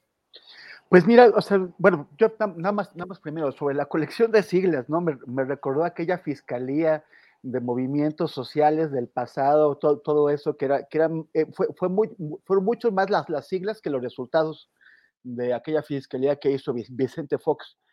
Este, y, bueno, pues es también supongo que la disputa, pues ya, ¿qué más pueden hacer? Juntar acrónimos. El, el, el Claudio X con, los acrónimos, pues por lo menos llevan membretes, eso solamente llevan sus, nombres y, y, y Arubiel Ávila me llamó la atención, ¿por qué este afán de cierta gente de hablar de sí en tercera persona, no? Erubiel dice, Erubiel Ávila no está buscando chamba ni hueso. Ay, ay, ay, pero así, o sea, ¿por qué, por, qué esa grandiosidad cuando están en el sótano? O sea, lo que, lo que me dio la impresión a mí la verdad, o sea, porque sale Alejandro Murat y dice, me voy con Claudia, y pues no le ofrece nada. Y luego sale Adrián Rubalcaba, me voy, luego no me voy, luego siempre sí me voy, y luego llega su supuesta novia, no sabemos si lo es o no, porque no se confirma, el TV Notas no nos dice, no nos, no nos ilustra, pero llega Sandro, Cuevas y lo, trata, lo, lo, maltrata en su propia conferencia de, prensa y tampoco se ve que le hayan eh, eh, ofrecido nada.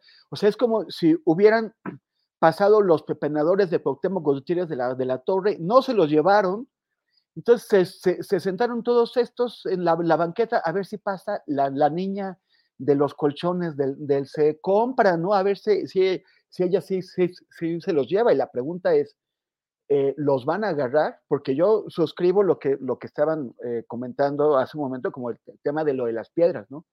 Añadiendo solamente que son piedras del pantano.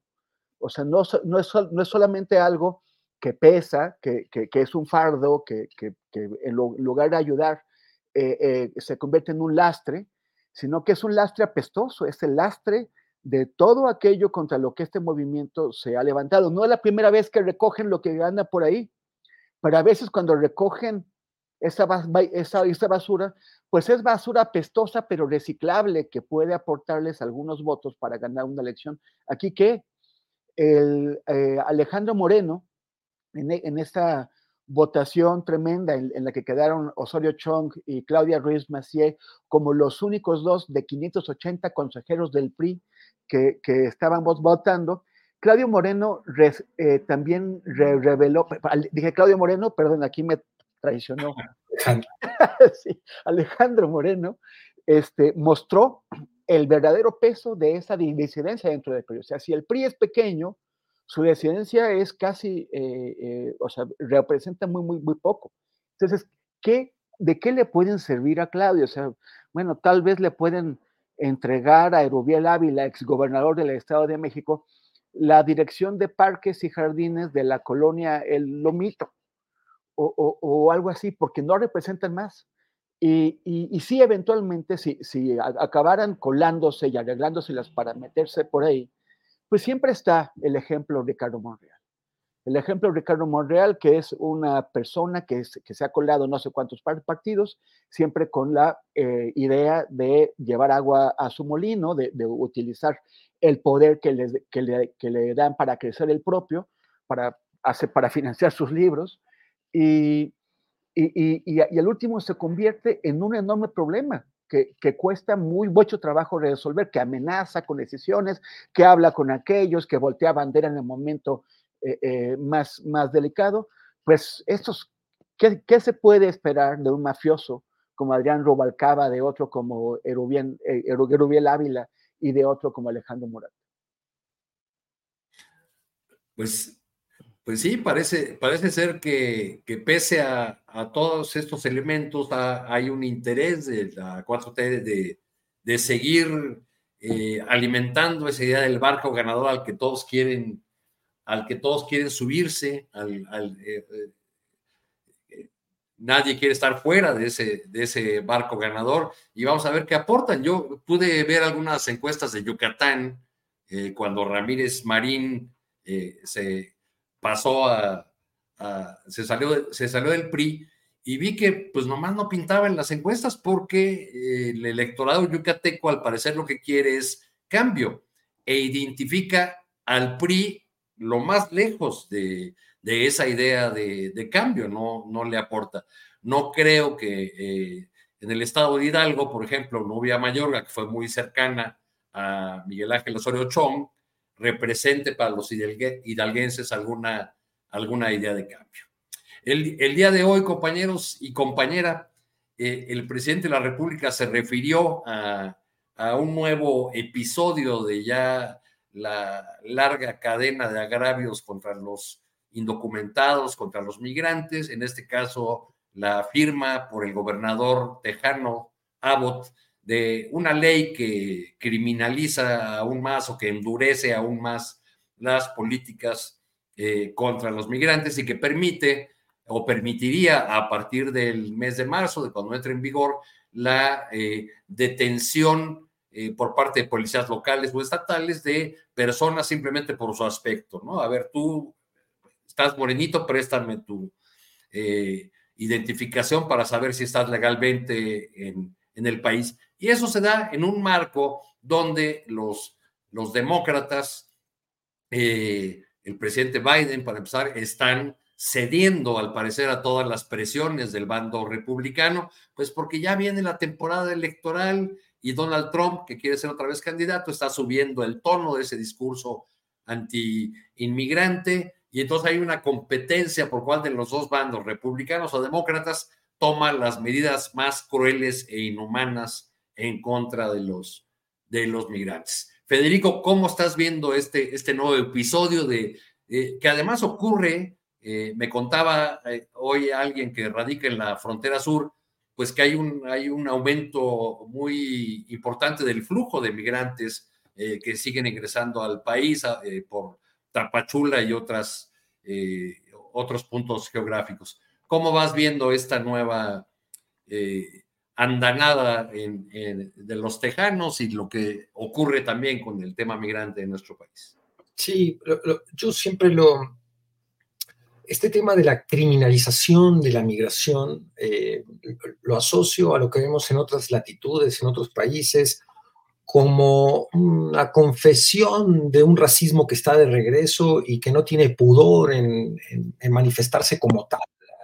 Hace poco una hipocresía eh, que intentaba disimular lo que hoy es un racismo abierto. No estaría jamás en contra de, como ha propuesto Greg Abbott, eh, penas fuertes y, persecución del delito de, del tránsito de personas ilegal, ¿no? de, la, eh, de, los coyotes y toda, toda la gente que se ve beneficiada y hace un negocio de este drama de la migración, porque hay también en leyes anteriores e iniciativas y normas del gobernador de Texas la intención de señalar eh, eh, y, de que haya penas más, más altas a, este gravísimo delito. En eso estaríamos de acuerdo. El problema es que la ley, la SB4, que entraría en vigor en marzo del año que entra, está promoviendo también esto que yo decía del racismo abierto, portación de color de piel, ¿no? Hay que acordarse que hay un 40% de hispanos en Texas, 10 millones que son de origen mexicano. Eh, y, además ya se está proponiendo penas eh, de cárcel de hasta 20 años a aquellos que, y a ver qué significa esto, reincidan en el intento de tránsito por el estado de Texas o de, o de intentar eh, radicar allí sin documentos. Es decir, es convertir un drama humano cuyas soluciones tienen que ser otras, no las punitivas, en resolverlo con este populismo punitivista que, como bien decías, Arturo, está muy relacionado y como también señalaba el presidente López Obrador, está muy, muy relacionado también con el proceso electoral reciente o, próximo en los Estados Unidos. Hay que, hay que recordar que Trump ha hecho amenazas muy concretas si regresa, eh, que, que, Greg Abbott es eh, socio, amigo de él, lo ha invitado a que, a que vaya a ver el problema de cerca. Y Trump ha prometido la mayor deportación de migrantes en la historia de los Estados Unidos si es que recupera el control de la Casa Blanca. Con todos estos elementos de, juicio, estamos ante este recrudecimiento del pensamiento racista, y, pero que también lo tenemos eh, de este lado de la frontera. No hay que olvidar, yo nunca olvido lo que pasó en la estación migratoria de Ciudad Juárez, donde otro de estos colados del PRI, del PAN, que entraron en Morena, el alcalde, que ahora se me escapa el nombre, Cruz Pérez, creo, eh, también venía promoviendo la idea de que los migrantes son criminales. Y, en esa indolencia del lenguaje, también luego lo vemos traducido en la indolencia de los guardias que dejaron que mientras empezaba un incendio en la estación, no acudieron a abrir las puertas y esto permitió eh, la horrible tragedia que todos atestiguamos. Es decir, tenemos que, por supuesto, denunciar y criticar este racismo antimigrante que vemos en los Estados Unidos, sin olvidar que lo padecemos también de este lado de la frontera. Así es. Eh, se han multiplicado, de hecho, las, las expresiones de rechazo, la, de xenofobia en contra de los migrantes en, en distintos puntos de la geografía mexicana. A mí me ha tocado verlo en ciudades que tradicionalmente son muy abiertas hacia los migrantes, el propio Ciudad Juárez, por ejemplo, ¿no? que es una ciudad de migrantes, o en, lugares del sur donde no se veían esas expresiones, eh, pues se han multiplicado expresiones de rechazo, protestas, incluso a veces bloqueos de calle, porque quieren que, los migrantes no pasen por, eh, por sus fraccionamientos, por sus calles, por sus lugares. Temoris, ¿cómo vas viendo esta, eh, este nuevo episodio de este, eh, de este túnel? perdón, ya me confundí del orden, ¿verdad? Seguía Daniela, perdón. ¿Cómo, vas viendo este, este nuevo episodio? Pues de este drama sin final, que es el, tema de la, de la migración y su paso por México. Daniel. Tienes el micro apagado, Daniel. Ya lo, ya lo encendí.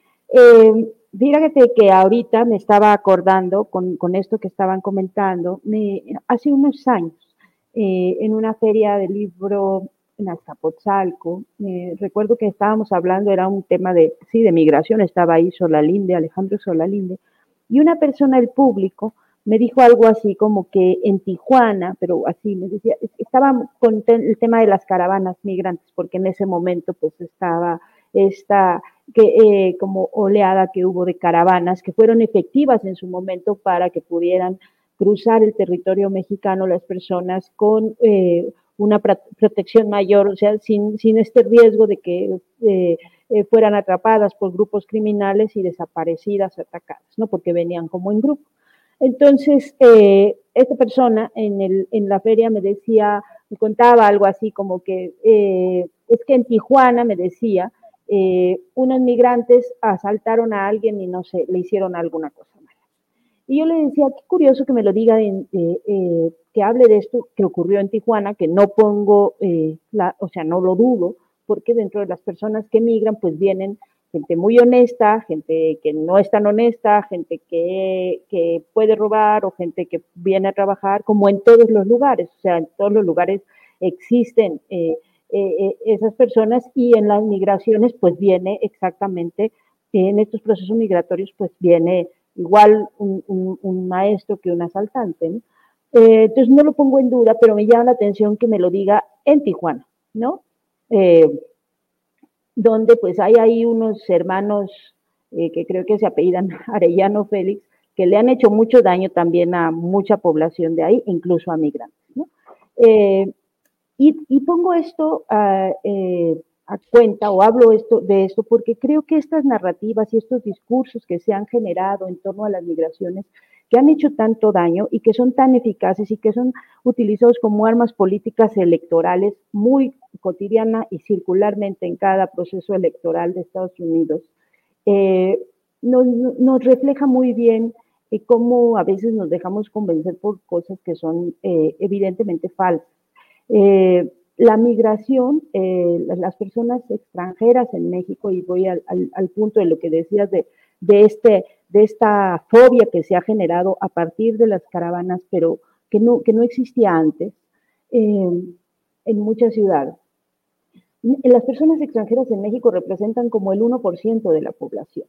Eh, en realidad es, una población que si estuviera y que viene exactamente, insisto, eh, acompañada de los mismos problemas que nosotros tenemos en nuestra sociedad. En nuestra sociedad también hay ladrones, también hay maestros, también hay gente que, que, que, que, aporta y gente que está viendo cómo fastidiar a los otros. Y también en la de Estados Unidos.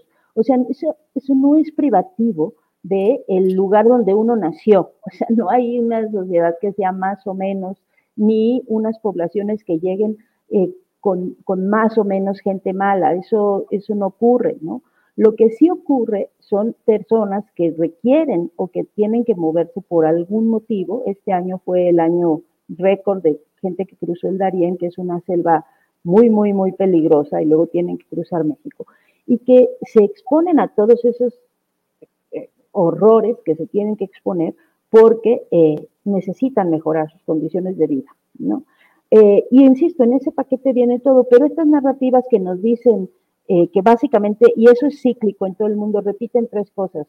Nos van a invadir, ¿no? Que a veces uno dice, pues si piensas en la población de, de, Salvador, que es un país tan pequeñito, pues aunque se vinieran todos los salvadoreños, no habría forma que nos invadieran, porque numeralmente pues somos muchísimos más. Eh, el de que nos van a quitar el trabajo, cuando en realidad generalmente aceptan los trabajos que nosotros no queremos hacer, los de barrer, los de limpiar baños, o sea, aceptan unos trabajos que nosotros no queremos.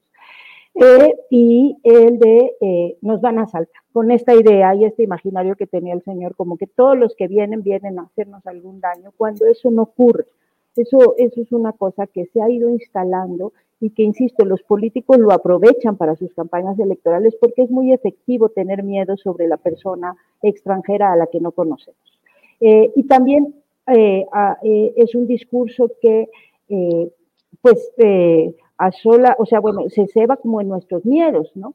No solo en los que no conocemos, sino que además si son pobres, pues seguramente también algo, o sea, incentiva todas estas cosas horribles que tenemos, esos racismos ocultos, esos prejuicios, porque pues, si son pobres seguramente, pues sí, ¿no? No es lo mismo, no tenemos el mismo trato con alguien que un extranjero que viene de Europa eh, que con un extranjero que viene de Guatemala, ¿no? no y, esa, y esos, eh, digamos, rostros horribles que tienen nuestras sociedades son exacerbados por estos discursos eh, que, que, se utilizan y que son muy efectivos en campañas electorales, pero que no son nada efectivos ni para la convivencia de las sociedades, ni para eh, una cosa que ya decía ahorita Federico, y ya con eso cierro, es eh, la migración también aporta muchas cosas. Aporta cosas culturalmente, eso está, o sea, siempre ocurre, siempre uno puede aprovechar a los maestros de francés que puede traer la migración de Haití,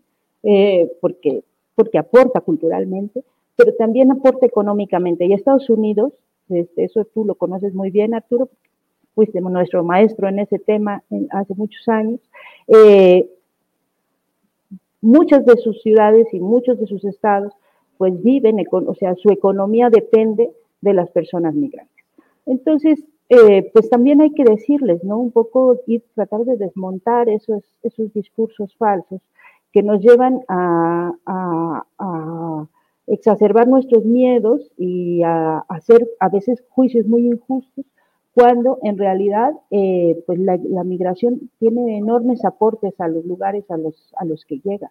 eh, económicos, culturales, insisto, y a veces también eh, de convivencia social, nos, nos, enseñan a aprender cosas. Mira, si no tuviéramos migración no tendríamos aquí a Federico eh, en estas conversaciones que han sido una delicia, ¿no?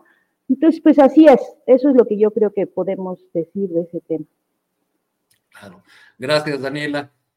Temoris, si quieres hacer algún comentario sobre este tema que estamos abordando, eh, adelante, pero yo también quisiera ir introduciendo otro asunto. Mientras la campaña de Chembam suma, eh, así sea que eh, una parte de los sumados son este frente del, del oportunismo extricolor, la campaña de Xochitl Gálvez va restando, al parecer. Cada día son más los columnistas, los opinadores que, que yo leo habitualmente muy favorables a la candidatura opositora, que se la pasan ya señalando errores eh, graves, insuficiencias, que hablan de que Xochitl Gálvez está en manos de su publicista y, que por eso su campaña no da una. Eh, bueno, pues, eh, en resumen, que hablan de la campaña de Xochitl como una suma de, errores. Y pues también viene la, la resta se va, además, eh, con una acusación de haber sido maltratado u ofendido el exgobernador perredista de Michoacán, Silvano Aureoles, que había sido encargado de una mesa de desarrollo rural eh, y que dice, yo me bajo porque he sido ofendido por la señora Galvez en las, en las reuniones privadas. Recordemos que Silvano Aureoles en 2018 se bajó también del barco de su partido para irse a la campaña de José Antonio Mit. Veamos ahora cuál es su jugada. Temoris, el tema que tú quieras entrar.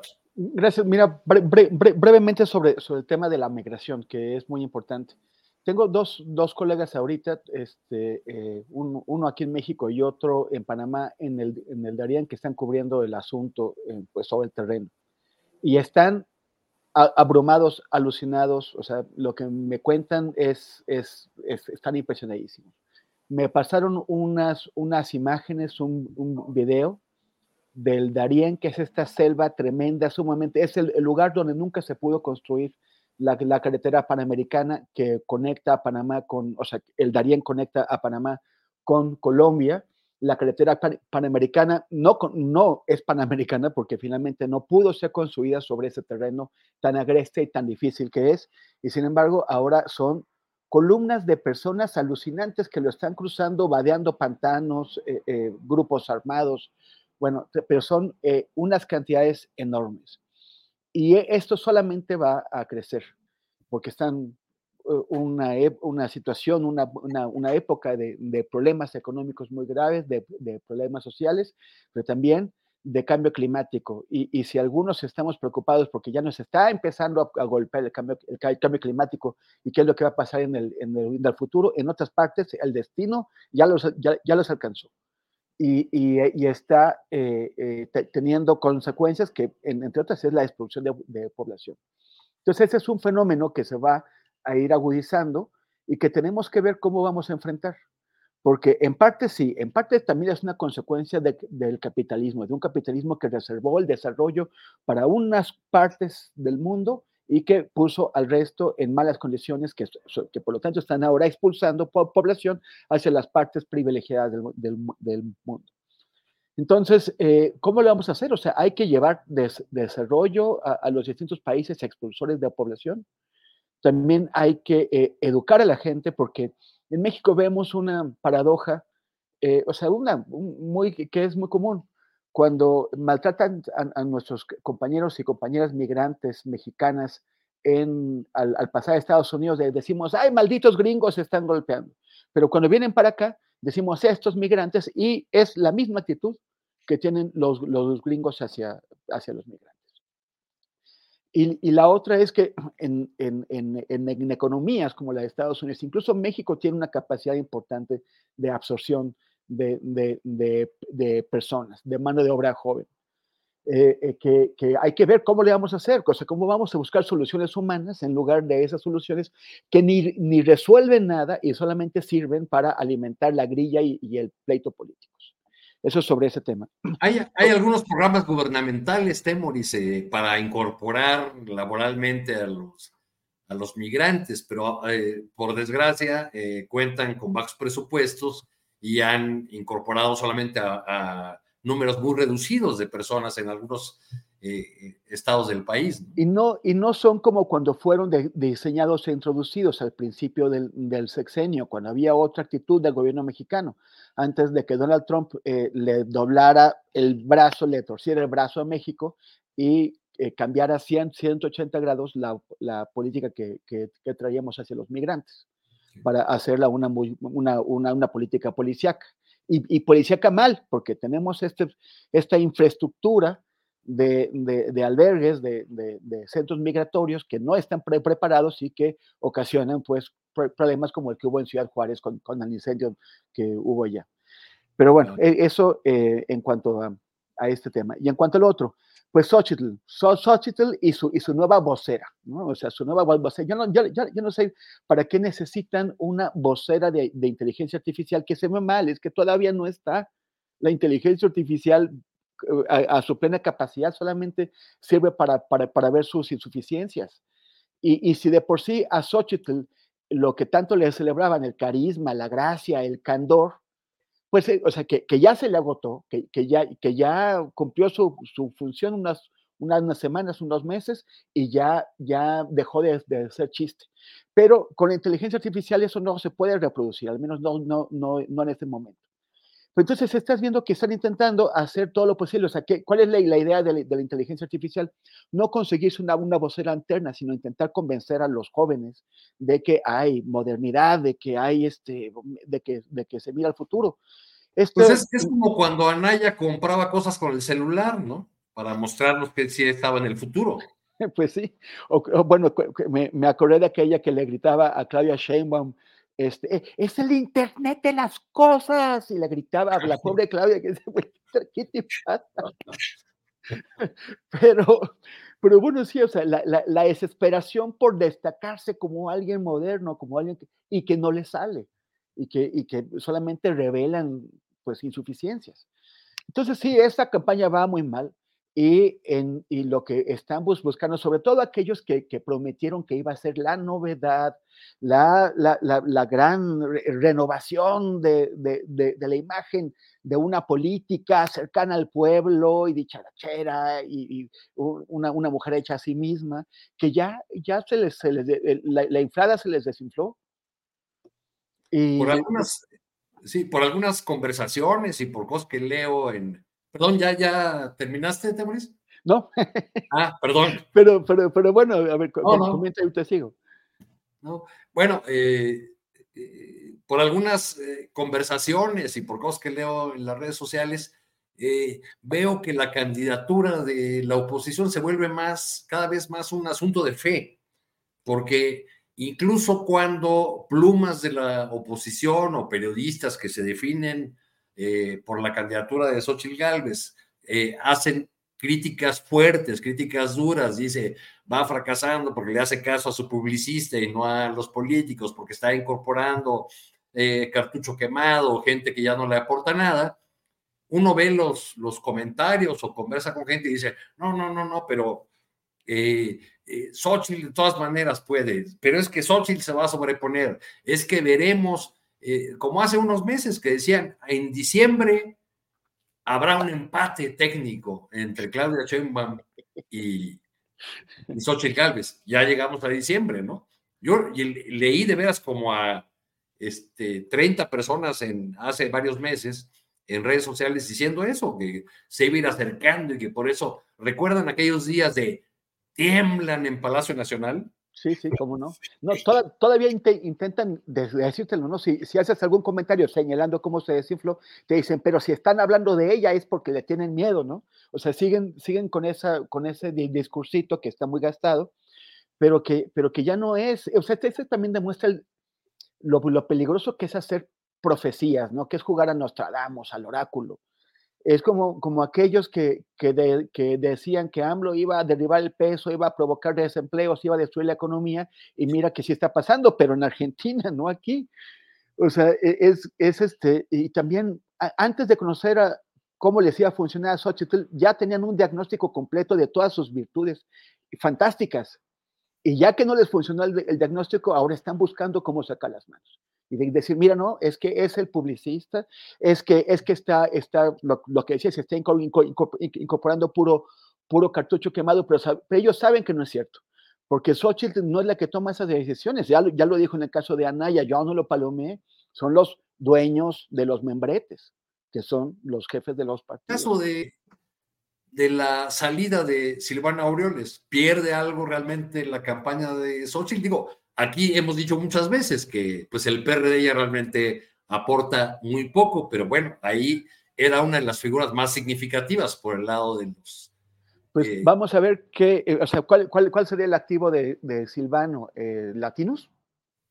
O sea, ahí puede, puede yo no, yo no sé qué tanta influencia tenga en este órgano, en este medio de comunicación que ayudó a, crear, igual ya no, ya no tiene influencia, pero, pero pues algo, pero a ver también quién lo recoge, o sea, a ver si no se, se junta con los periodistas a sentarse en la banqueta a ver si pasa la, la niña de los, de los colchones. ¿Cómo has visto tú esta campaña, Federico? Tú que sigues empeñado, según leo en, tu cuenta de X, en que pueda haber algún debate con sectores de la oposición, y que además nos explicas un día sí y otro también, que, que, pues nadie responde a, la idea de un debate serio, razonado, profundo, bueno, que puede ser duro, que eh, de acuerdo con la contienda política. ¿Cómo, estás viendo esta, esta campaña y la imposibilidad del debate? Yo creo, y, hay elementos para pensar que, que, no estoy muy equivocado, que hay una enorme porción de la población, si lo queremos traducir en electores, ¿cuántos serían? No lo sé. Un, 10, un 15, un 20% de electores que, y electoras que um, están cansados también de un binarismo que reduce la realidad a, a insultos entre un bando y otro, intercambio de panfletos y pocas ideas que puedan ayudar a resolver problemas comunes. Yo creo que hay una franja de la población que más allá del color partidista, de la identidad política que tengan, eh, piensan con cordura en que eh, semejantes problemas como los que se van a enfrentar en el próximo sexenio necesitan de una recuperación elemental del sentido de la cooperación. A esos son a los que yo con candor, pero con convicción, apelo en mi cuenta de X, es decir, hacer un llamado a que no dejemos ni las convicciones, ni la pasión, ni siquiera el chascarrillo y algunas provocaciones que hacen que X también sea divertido, si no sería muy, muy aburrido también. A, lo que voy con mi convocatoria permanente es a intentemos, ¿no? Sin, sin desperdiciar el, el, espacio también de solaz y de humor que pueden tener las redes sociales, intentemos, cuando nos ocupamos del tema político, de recuperar una cordura elemental, un respeto a la evidencia mínimo desde el que generar un diagnóstico común de los problemas que nos aquejan, porque yo creo que son muchos y muy graves.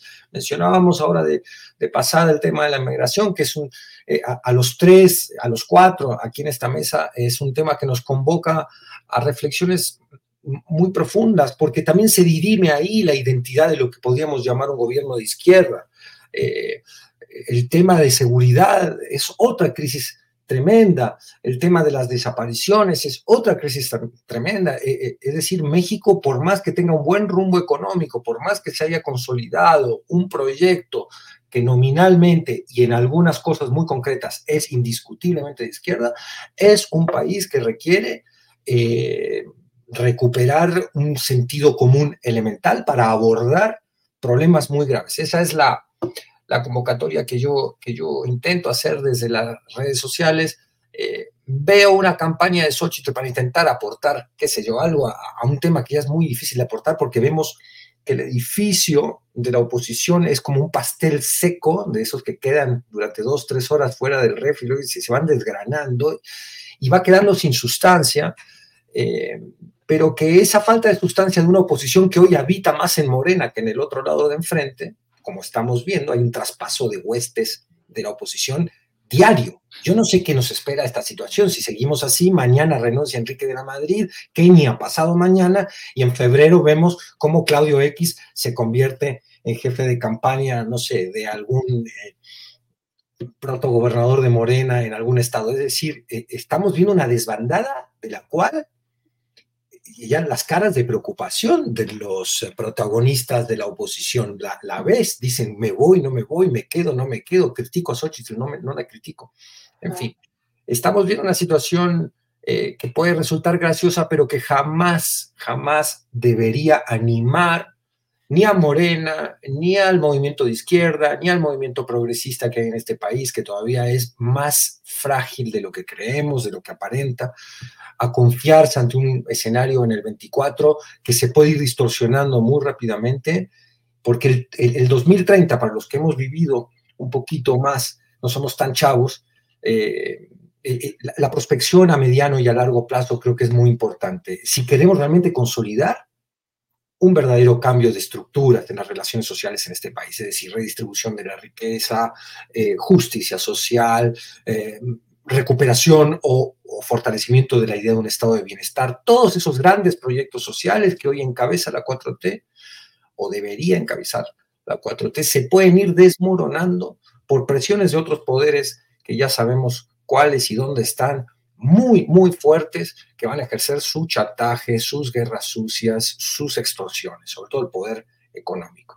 Entonces, eh, eh, riámonos un poco, ¿no? Cada día la oposición pierde una figura, si es que Aureoles lo era, eh, pero esto no significa que, la, que una agenda de la derecha, por resumir rápidamente, que una agenda de la derecha no pueda estarse colando con los representantes de esa misma agenda dentro de las estructuras de Morena en una tragedia como la de los desaparecidos, Daniela, eh, nos, nos, colocan también esa disyuntiva. Es el número que dice, eh, que decía la anterior comisión, es el número que dicen ahora y la realidad eh, sigue siendo muy cruda. Fueran 10, 20, 30, 50 los, los desaparecidos, son nombres, son familias, son personas. ¿Cómo, cómo has visto el debate en estos días sobre sobre este asunto eh, y ya eh, el día de ayer ya hubo manifestaciones y ha habido muchos pronunciamientos de, colectivos, este, se han pronunciado también en defensa de, eh, del Centro Pro de Derechos Humanos, los mismos padres de familia, que en, la narrativa presidencial una de las partes que a mí me resultó preocupante fue esa que se refirió a que los padres no saben esto porque quienes hemos seguido el tema Yotzinapa sabemos que la comunicación y las decisiones entre los eh, eh, organismos de defensores y los padres y madres de Ayotzinapa, pues es una relación muy estrecha, permanente, y siempre son consultadas cada una de las decisiones y posturas que, que asumen eh, los organismos de defensores o los abogados con los padres de familia. Ellos son los que toman las decisiones. ¿Cómo ves, Daniel? bueno, pues es el tema, uno creo que es uno de los temas más dolorosos que podemos tener eh, y, que, nos queda más en deuda este gobierno. Eh, no digo la 4T porque yo pienso que la, la, la transformación es mucho más allá de un partido y de un gobierno, o sea, implica muchos tipos de militancia, se implica a mucha gente trabajando durante muchos años para que cambien las cosas en México. Eh, pero eh, concretamente este gobierno creo que es uno de los temas eh, en los que todavía nos queda muchísimo a deber. Como bien dices, no importa, o sea, si son 100 mil es, es, este, es una barbaridad, es escalofriante. Si son 10 mil también, pero si son 10, hay que buscar. Y esos 10 desaparecidos tendrían que ser, eh, un desaparecido tendría que ser un eh, motor de movilización social porque es una de las cosas más, eh, de los crímenes más atroces y más dolorosos y que más rompe el tejido social. ahora, dicho esto, creo que es un tema, y ese sí yo lo he visto, lo he visto porque yo estuve en Tlatelolco, yo estuve en las primeras reuniones de López Obrador con las familias de las víctimas, yo le pregunté directamente y él directamente en algún momento, hace ya varios años, me contestó, eh, si es necesario que yo me involucre más, me voy a involucrar más. O sea, si, si ha habido una involución en ese tema y una fractura entre el gobierno de López Obrador y los colectivos de víctimas que han derivado en este último episodio que me parece muy lamentable de, eh, un exceso, un exceso eh, del presidente, que es donde yo creo que por el tema tendría que caber la, la prudencia. Quizá en otros temas podríamos nosotros decir, bueno, pues eh, él es un esgrimista político y tiene que entrarle, y bueno, si esa es su forma de contestar, por ejemplo, con el tema de los periodistas o con el tema de los medios de comunicación, pues yo siempre digo, bueno, pues está bien, nosotros también tenemos que rendir cuentas. Pero con el tema de las personas desaparecidas, yo creo que el presidente tendría que ser muchísimo más prudente, porque eh, cuando cuestiona a eh, organizaciones como Tlachinoya, como el Centro PRO, o no está cuestionando al director de esa organización. Está lastimando a las familias representadas por esa organización que, como bien dices, tienen un trato muy cercano con las organizaciones. O sea, son, son, su primera barrera, quien, quien, en primera instancia les, les han hecho caso, les han representado, en un país donde costó muchísimo trabajo que pudiéramos hablar de desapariciones, Arturo. Yo lo viví, nosotros lo vivimos durante mucho tiempo, pues éramos las loquitas que hablaban del tema, hay aquí desaparecidos, hay aquí desaparecidos, y hacíamos estos videos iniciales de los buscadores que nadie más pelaba en el inicio, ¿no? De los padres, Nepomuceno Moreno, me acuerdo mucho, y ahí está el video en el que decía, cómo los periodistas eh, en Sonora le huían, ¿no? Él iba con su cartelito diciendo, Ay, mi, eh, mi hijo desaparecido y sus amigos desaparecidos, y los periodistas le corrían porque ahí venía el señor con su denuncia. Entonces, tanto tiempo y tanto esfuerzo costó y mucha organización y mucho trabajo de las familias de, de personas desaparecidas que este tema fuera evidente, que se hablara de eso en los medios para que ahora, y, bueno, y fueron las organizaciones las que en primera instancia las, las, cobijaron. Entonces, cuando cuestionas a eso, estás, estás en realidad lastimando a muchas personas que ya están sufriendo lo indecible, que es no saber qué pasa con una persona que Eso yo creo que es un, es un gran error, Puedo entenderlo, o sea, puedo entender el reclamo del presidente cuando dice que hay quienes han lucrado con el tema de las víctimas. Yo creo que eso también ha pasado. Yo vi esa fractura, yo vi el, eh, esta intención inicial de entrarle el tema y luego con un hombre tan desconfiado como López Obrador, que hubiera de pronto señales de que había intereses eh, políticos de la oposición detrás de algunas protestas o detrás de algunas manifestaciones, eh, pues es una cosa que no, que, que, que, claramente fracturó la relación, lo cual es muy lamentable. Intentaron, en algún momento Alejandro Encinas ha intentado retomar eso, porque al final, pues es algo que, que a nadie beneficia, ¿sabes? No, no beneficia ni a las familias, por supuesto, no beneficia al gobierno y no nos beneficia como sociedad. Deberíamos saber, eh, tener muy claro y tener todos estar apoyando en las búsquedas de estas personas, porque son heridas que nos rompen, que nos rompen el tejido social a todos.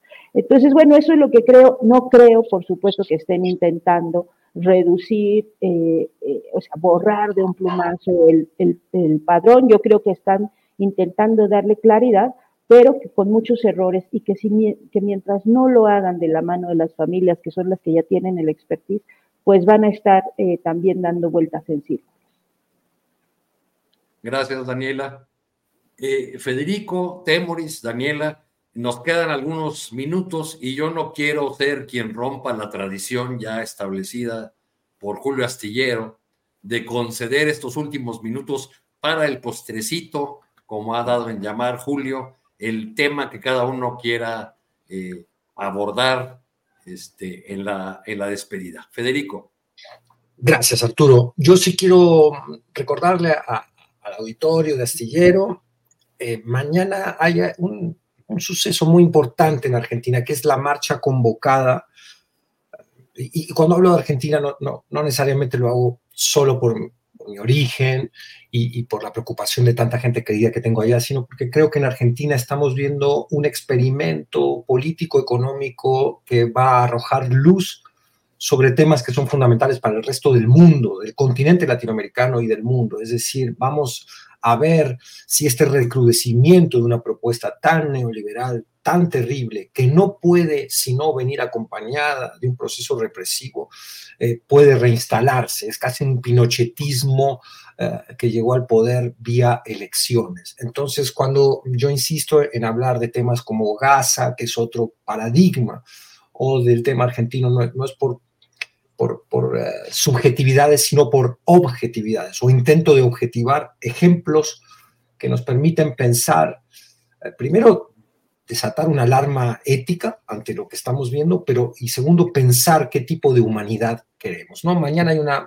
marcha muy importante convocada por fuerzas eh, trabajadoras que ya están resistiendo esta primera semana devastadora de un gobierno profundamente eh, darwinista en lo social, que propone tirar a la basura al 50% de la sociedad. Yo eh, conminaría al auditorio de Astillero a que estemos pendientes todos de lo que va a suceder. Si hay una represión muy cruda, como ha planteado la ministra de Seguridad de mi ley, Patricia Bullrich, en un protocolo de seguridad que es mucho más protofascista que legalista, que es, que es abiertamente anticonstitucional, eh, estamos ante una situación de, de muchísimo riesgo. Estamos viendo a la derecha más ultra, estudiar, calibrar qué tanto puede imponer medidas de profunda injusticia social aunadas a la represión. Ese sería mi, mi postrecito. Gracias, Federico. Daniela, por favor. Bueno, pues yo voy a aprovechar para hacer un comercial, Arturo, y sobre todo porque es este tema de lo dulce de los postrecitos, un, postrecito dulce que es, ayer tuvimos eh, en la noche, estuvimos en la feria de la Alameda eh, con esta mesa roja que es como uno de los mis grandes orgullos de este año, la verdad ha sido una experiencia maravillosa, son mujeres muy inteligentes las que, las que comparten desde el feminismo, desde el socialismo, eh, estas, estas reflexiones y tuvimos una, una conversación súper interesante relacionada con el derecho al descanso, con el, con el tema de las jornadas laborales. Y ahí sí, pues Diana Fuentes, que es la filósofa marxista, nos dio cátedra también de, del tema de lo, de, lo que implica ¿no? el, ser, asumirse trabajador, ser proletariado. Entonces les invito a que lo vean, ya lo subimos, eh, no había para, lo tuvimos que subir en, eh, eh, hoy, porque pues ayer no había internet ahí, pero ya tenemos en el canal de, de pie página esa mesa y la verdad realmente es para aprender mucho y para entender eh, las batallas que tenemos que dar en ese, en ese tema laboral que es uno que, en donde más nos han ganado la batalla, la batalla discursiva. Entonces, bueno, para, los quien, para quien la quiera, la busca como la mesa roja de pie de página. Sí, ahí está ahorita, y es el tema de las 40 horas laborales y los derechos, de los derechos laborales también. Temoris, postrecito, por favor. Gracias, Arturo.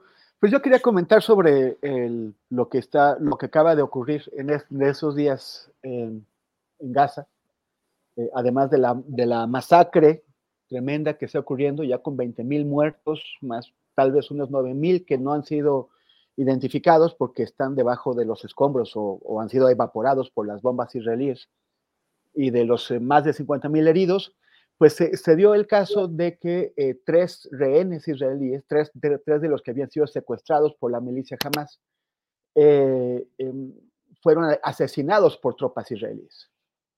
O sea, ya, ya Israel ya había matado a, otros con sus bombardeos, pero le había sido o había intentado desligarse de sus muertes diciendo que bueno, que estaban en manos de, de, Hamas y que no se puede saber cómo murieron en realidad. Pero en este caso, es, estos tres eh, jóvenes de, de 25, 26 años salieron sin camisa, con una bandera blanca, en pleno día, gritando en hebreo, somos israelíes, y a poca distancia los soldados israelíes les dispararon, mataron a dos, hirieron a otro, el otro corrió, se escondió, siguió gritando soy israelí, lo encontraron y lo mataron. Entonces esto revela muchas cosas, que es uno de ellos que, que, que, que, lo que hace el ejército israelí es disparar contra lo que se mueva, que no le importa. O sea, no, nunca verifican ni tienen la menor intención de verificar que la persona a la que le están disparando sea un combatiente, un combatiente o alguien que representa una amenaza para los soldados. Van y los matan. Pero lo, otro es que los, familiares de los rehenes desde el principio advirtieron hacer esta ofensiva brutal en Gaza, no solamente acaba con la gente de Gaza, sino que acaba con las vidas de los rehenes. Y cuando el gobierno de Netanyahu dice, queremos, tenemos dos prioridades, ganar la guerra y, salvar a los rehenes, son prioridades incompatibles, porque si quieres ganar la guerra, matas a los rehenes. Entonces, los, los, los, familiares de los rehenes están exigiendo, desesperados. Eh, eh, hay una entrevista que acabo de compartir en mis redes, en donde el papá de uno de estos tres, tres chicos dice, eh, el gobierno de Israel mató dos veces a mi hijo. La primera cuando permitió que se lo llevara jamás el 7 de octubre y la segunda el 12 de diciembre cuando le dispararon y lo mataron. Hay un movimiento muy fuerte en Israel a favor, que, está creciendo, a favor de que ya se acaben las hostilidades y, que, y de que se llegue a un acuerdo con jamás de intercambio de prisioneros. Pero esto lo cuento con detalle y explicando el contexto y cómo es que estas reglas de combate del ejército de Israel en realidad son permiso para matar a cualquiera en este nuevo proyecto que, hemos que, lanzamos la semana pasada que se llama Mundo Abierto por Temoris Greco eh, y, que, y que pueden encontrar en mis redes en arroba Temoris en, en los distintos eh, principales redes sociales. Los invito a verlo y, apoyar este, este nuevo proyecto. Muchas gracias, Temuris. Bueno, pues eh, Federico, Temuris, Daniela, eh, como siempre, escucharlos es eh, aprender, es entender muchas cosas y les agradezco mucho su participación este día frío aquí en la, en la Ciudad de México. Este, bueno, aquí la, la, chilanguiza nada más llegamos a 10 y ya nos morimos de frío, Todos muy quejosos, pero en fin. Bueno, muchas gracias. Gracias, Arturo. Dani, qué bueno verte, Fede. Un abrazo a todos y pues ya que tengan felices fiestas, que, que tengamos eh, por lo menos unos días de tranquilidad, de poco trabajo. Yo, ese es mi deseo a Santa Claus. No para eh, pero bueno. Y saludos y también un abrazo a toda la gente, a la audiencia que siempre está aquí muy atenta y, y, ayudándonos a retroalimentarnos también. Gracias. Gracias, hasta luego. Yo espero a mi compañera Marta Olivia solamente para, para despedir este programa por el día de hoy. Este, Marta, pues ya, ya cumplida la, la, mesa, este, lo que quieras decir para cerrar. Este claro. Eh, te comento que, bueno, pues el presidente Andrés Manuel López Obrador entregó el Premio Nacional del Deporte y los estímulos a los participantes en los Juegos Panamericanos y para Panamericanos Santiago 2023. Hay que destacar que eh, se reconoce a los atletas que participan en estos Juegos, donde la delegación mexicana hizo historia al ganar 52 medallas de oro. Ya la producción tiene por ahí este video, este video y estas fotografías donde bueno, arrancó más de un aplauso. Eh, no sé si adelante, producción. El jardinero izquierdo de la selección, Randy Arozarena González.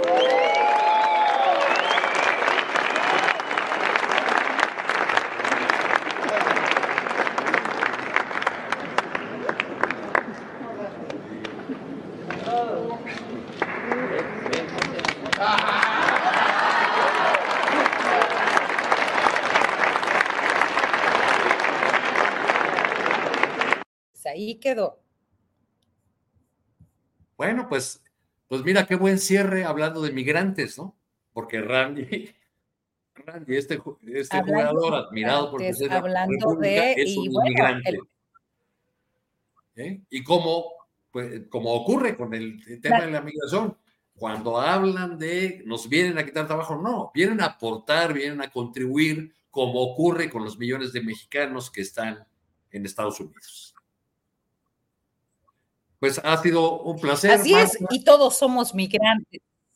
Sí, migrantes somos y en el camino andamos. andamos Gracias, como decía Rodríguez Oseguera. ¿eh? Un abrazo, nos vemos mañana. Gracias a todas y a todos quienes nos acompañaron. Hasta luego.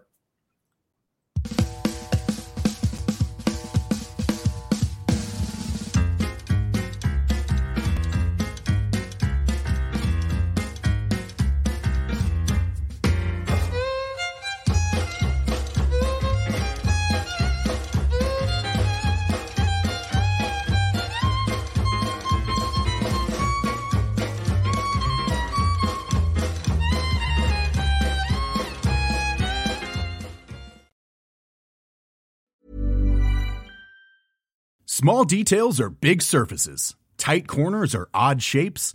Flat, rounded, textured, or tall. Whatever your next project, there's a spray paint pattern that's just right.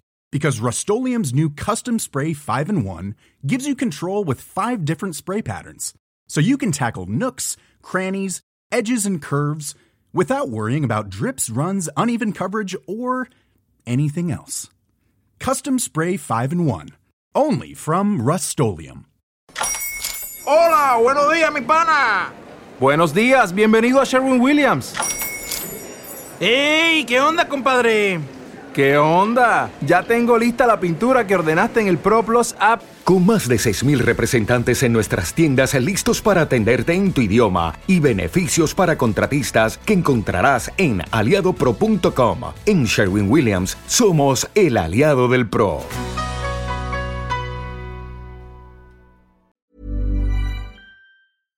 Para que te enteres del próximo noticiero, suscríbete y dale follow en Apple, Spotify, Amazon Music, Google o donde sea que escuches podcast. Te invitamos a visitar nuestra página julioastillero.com.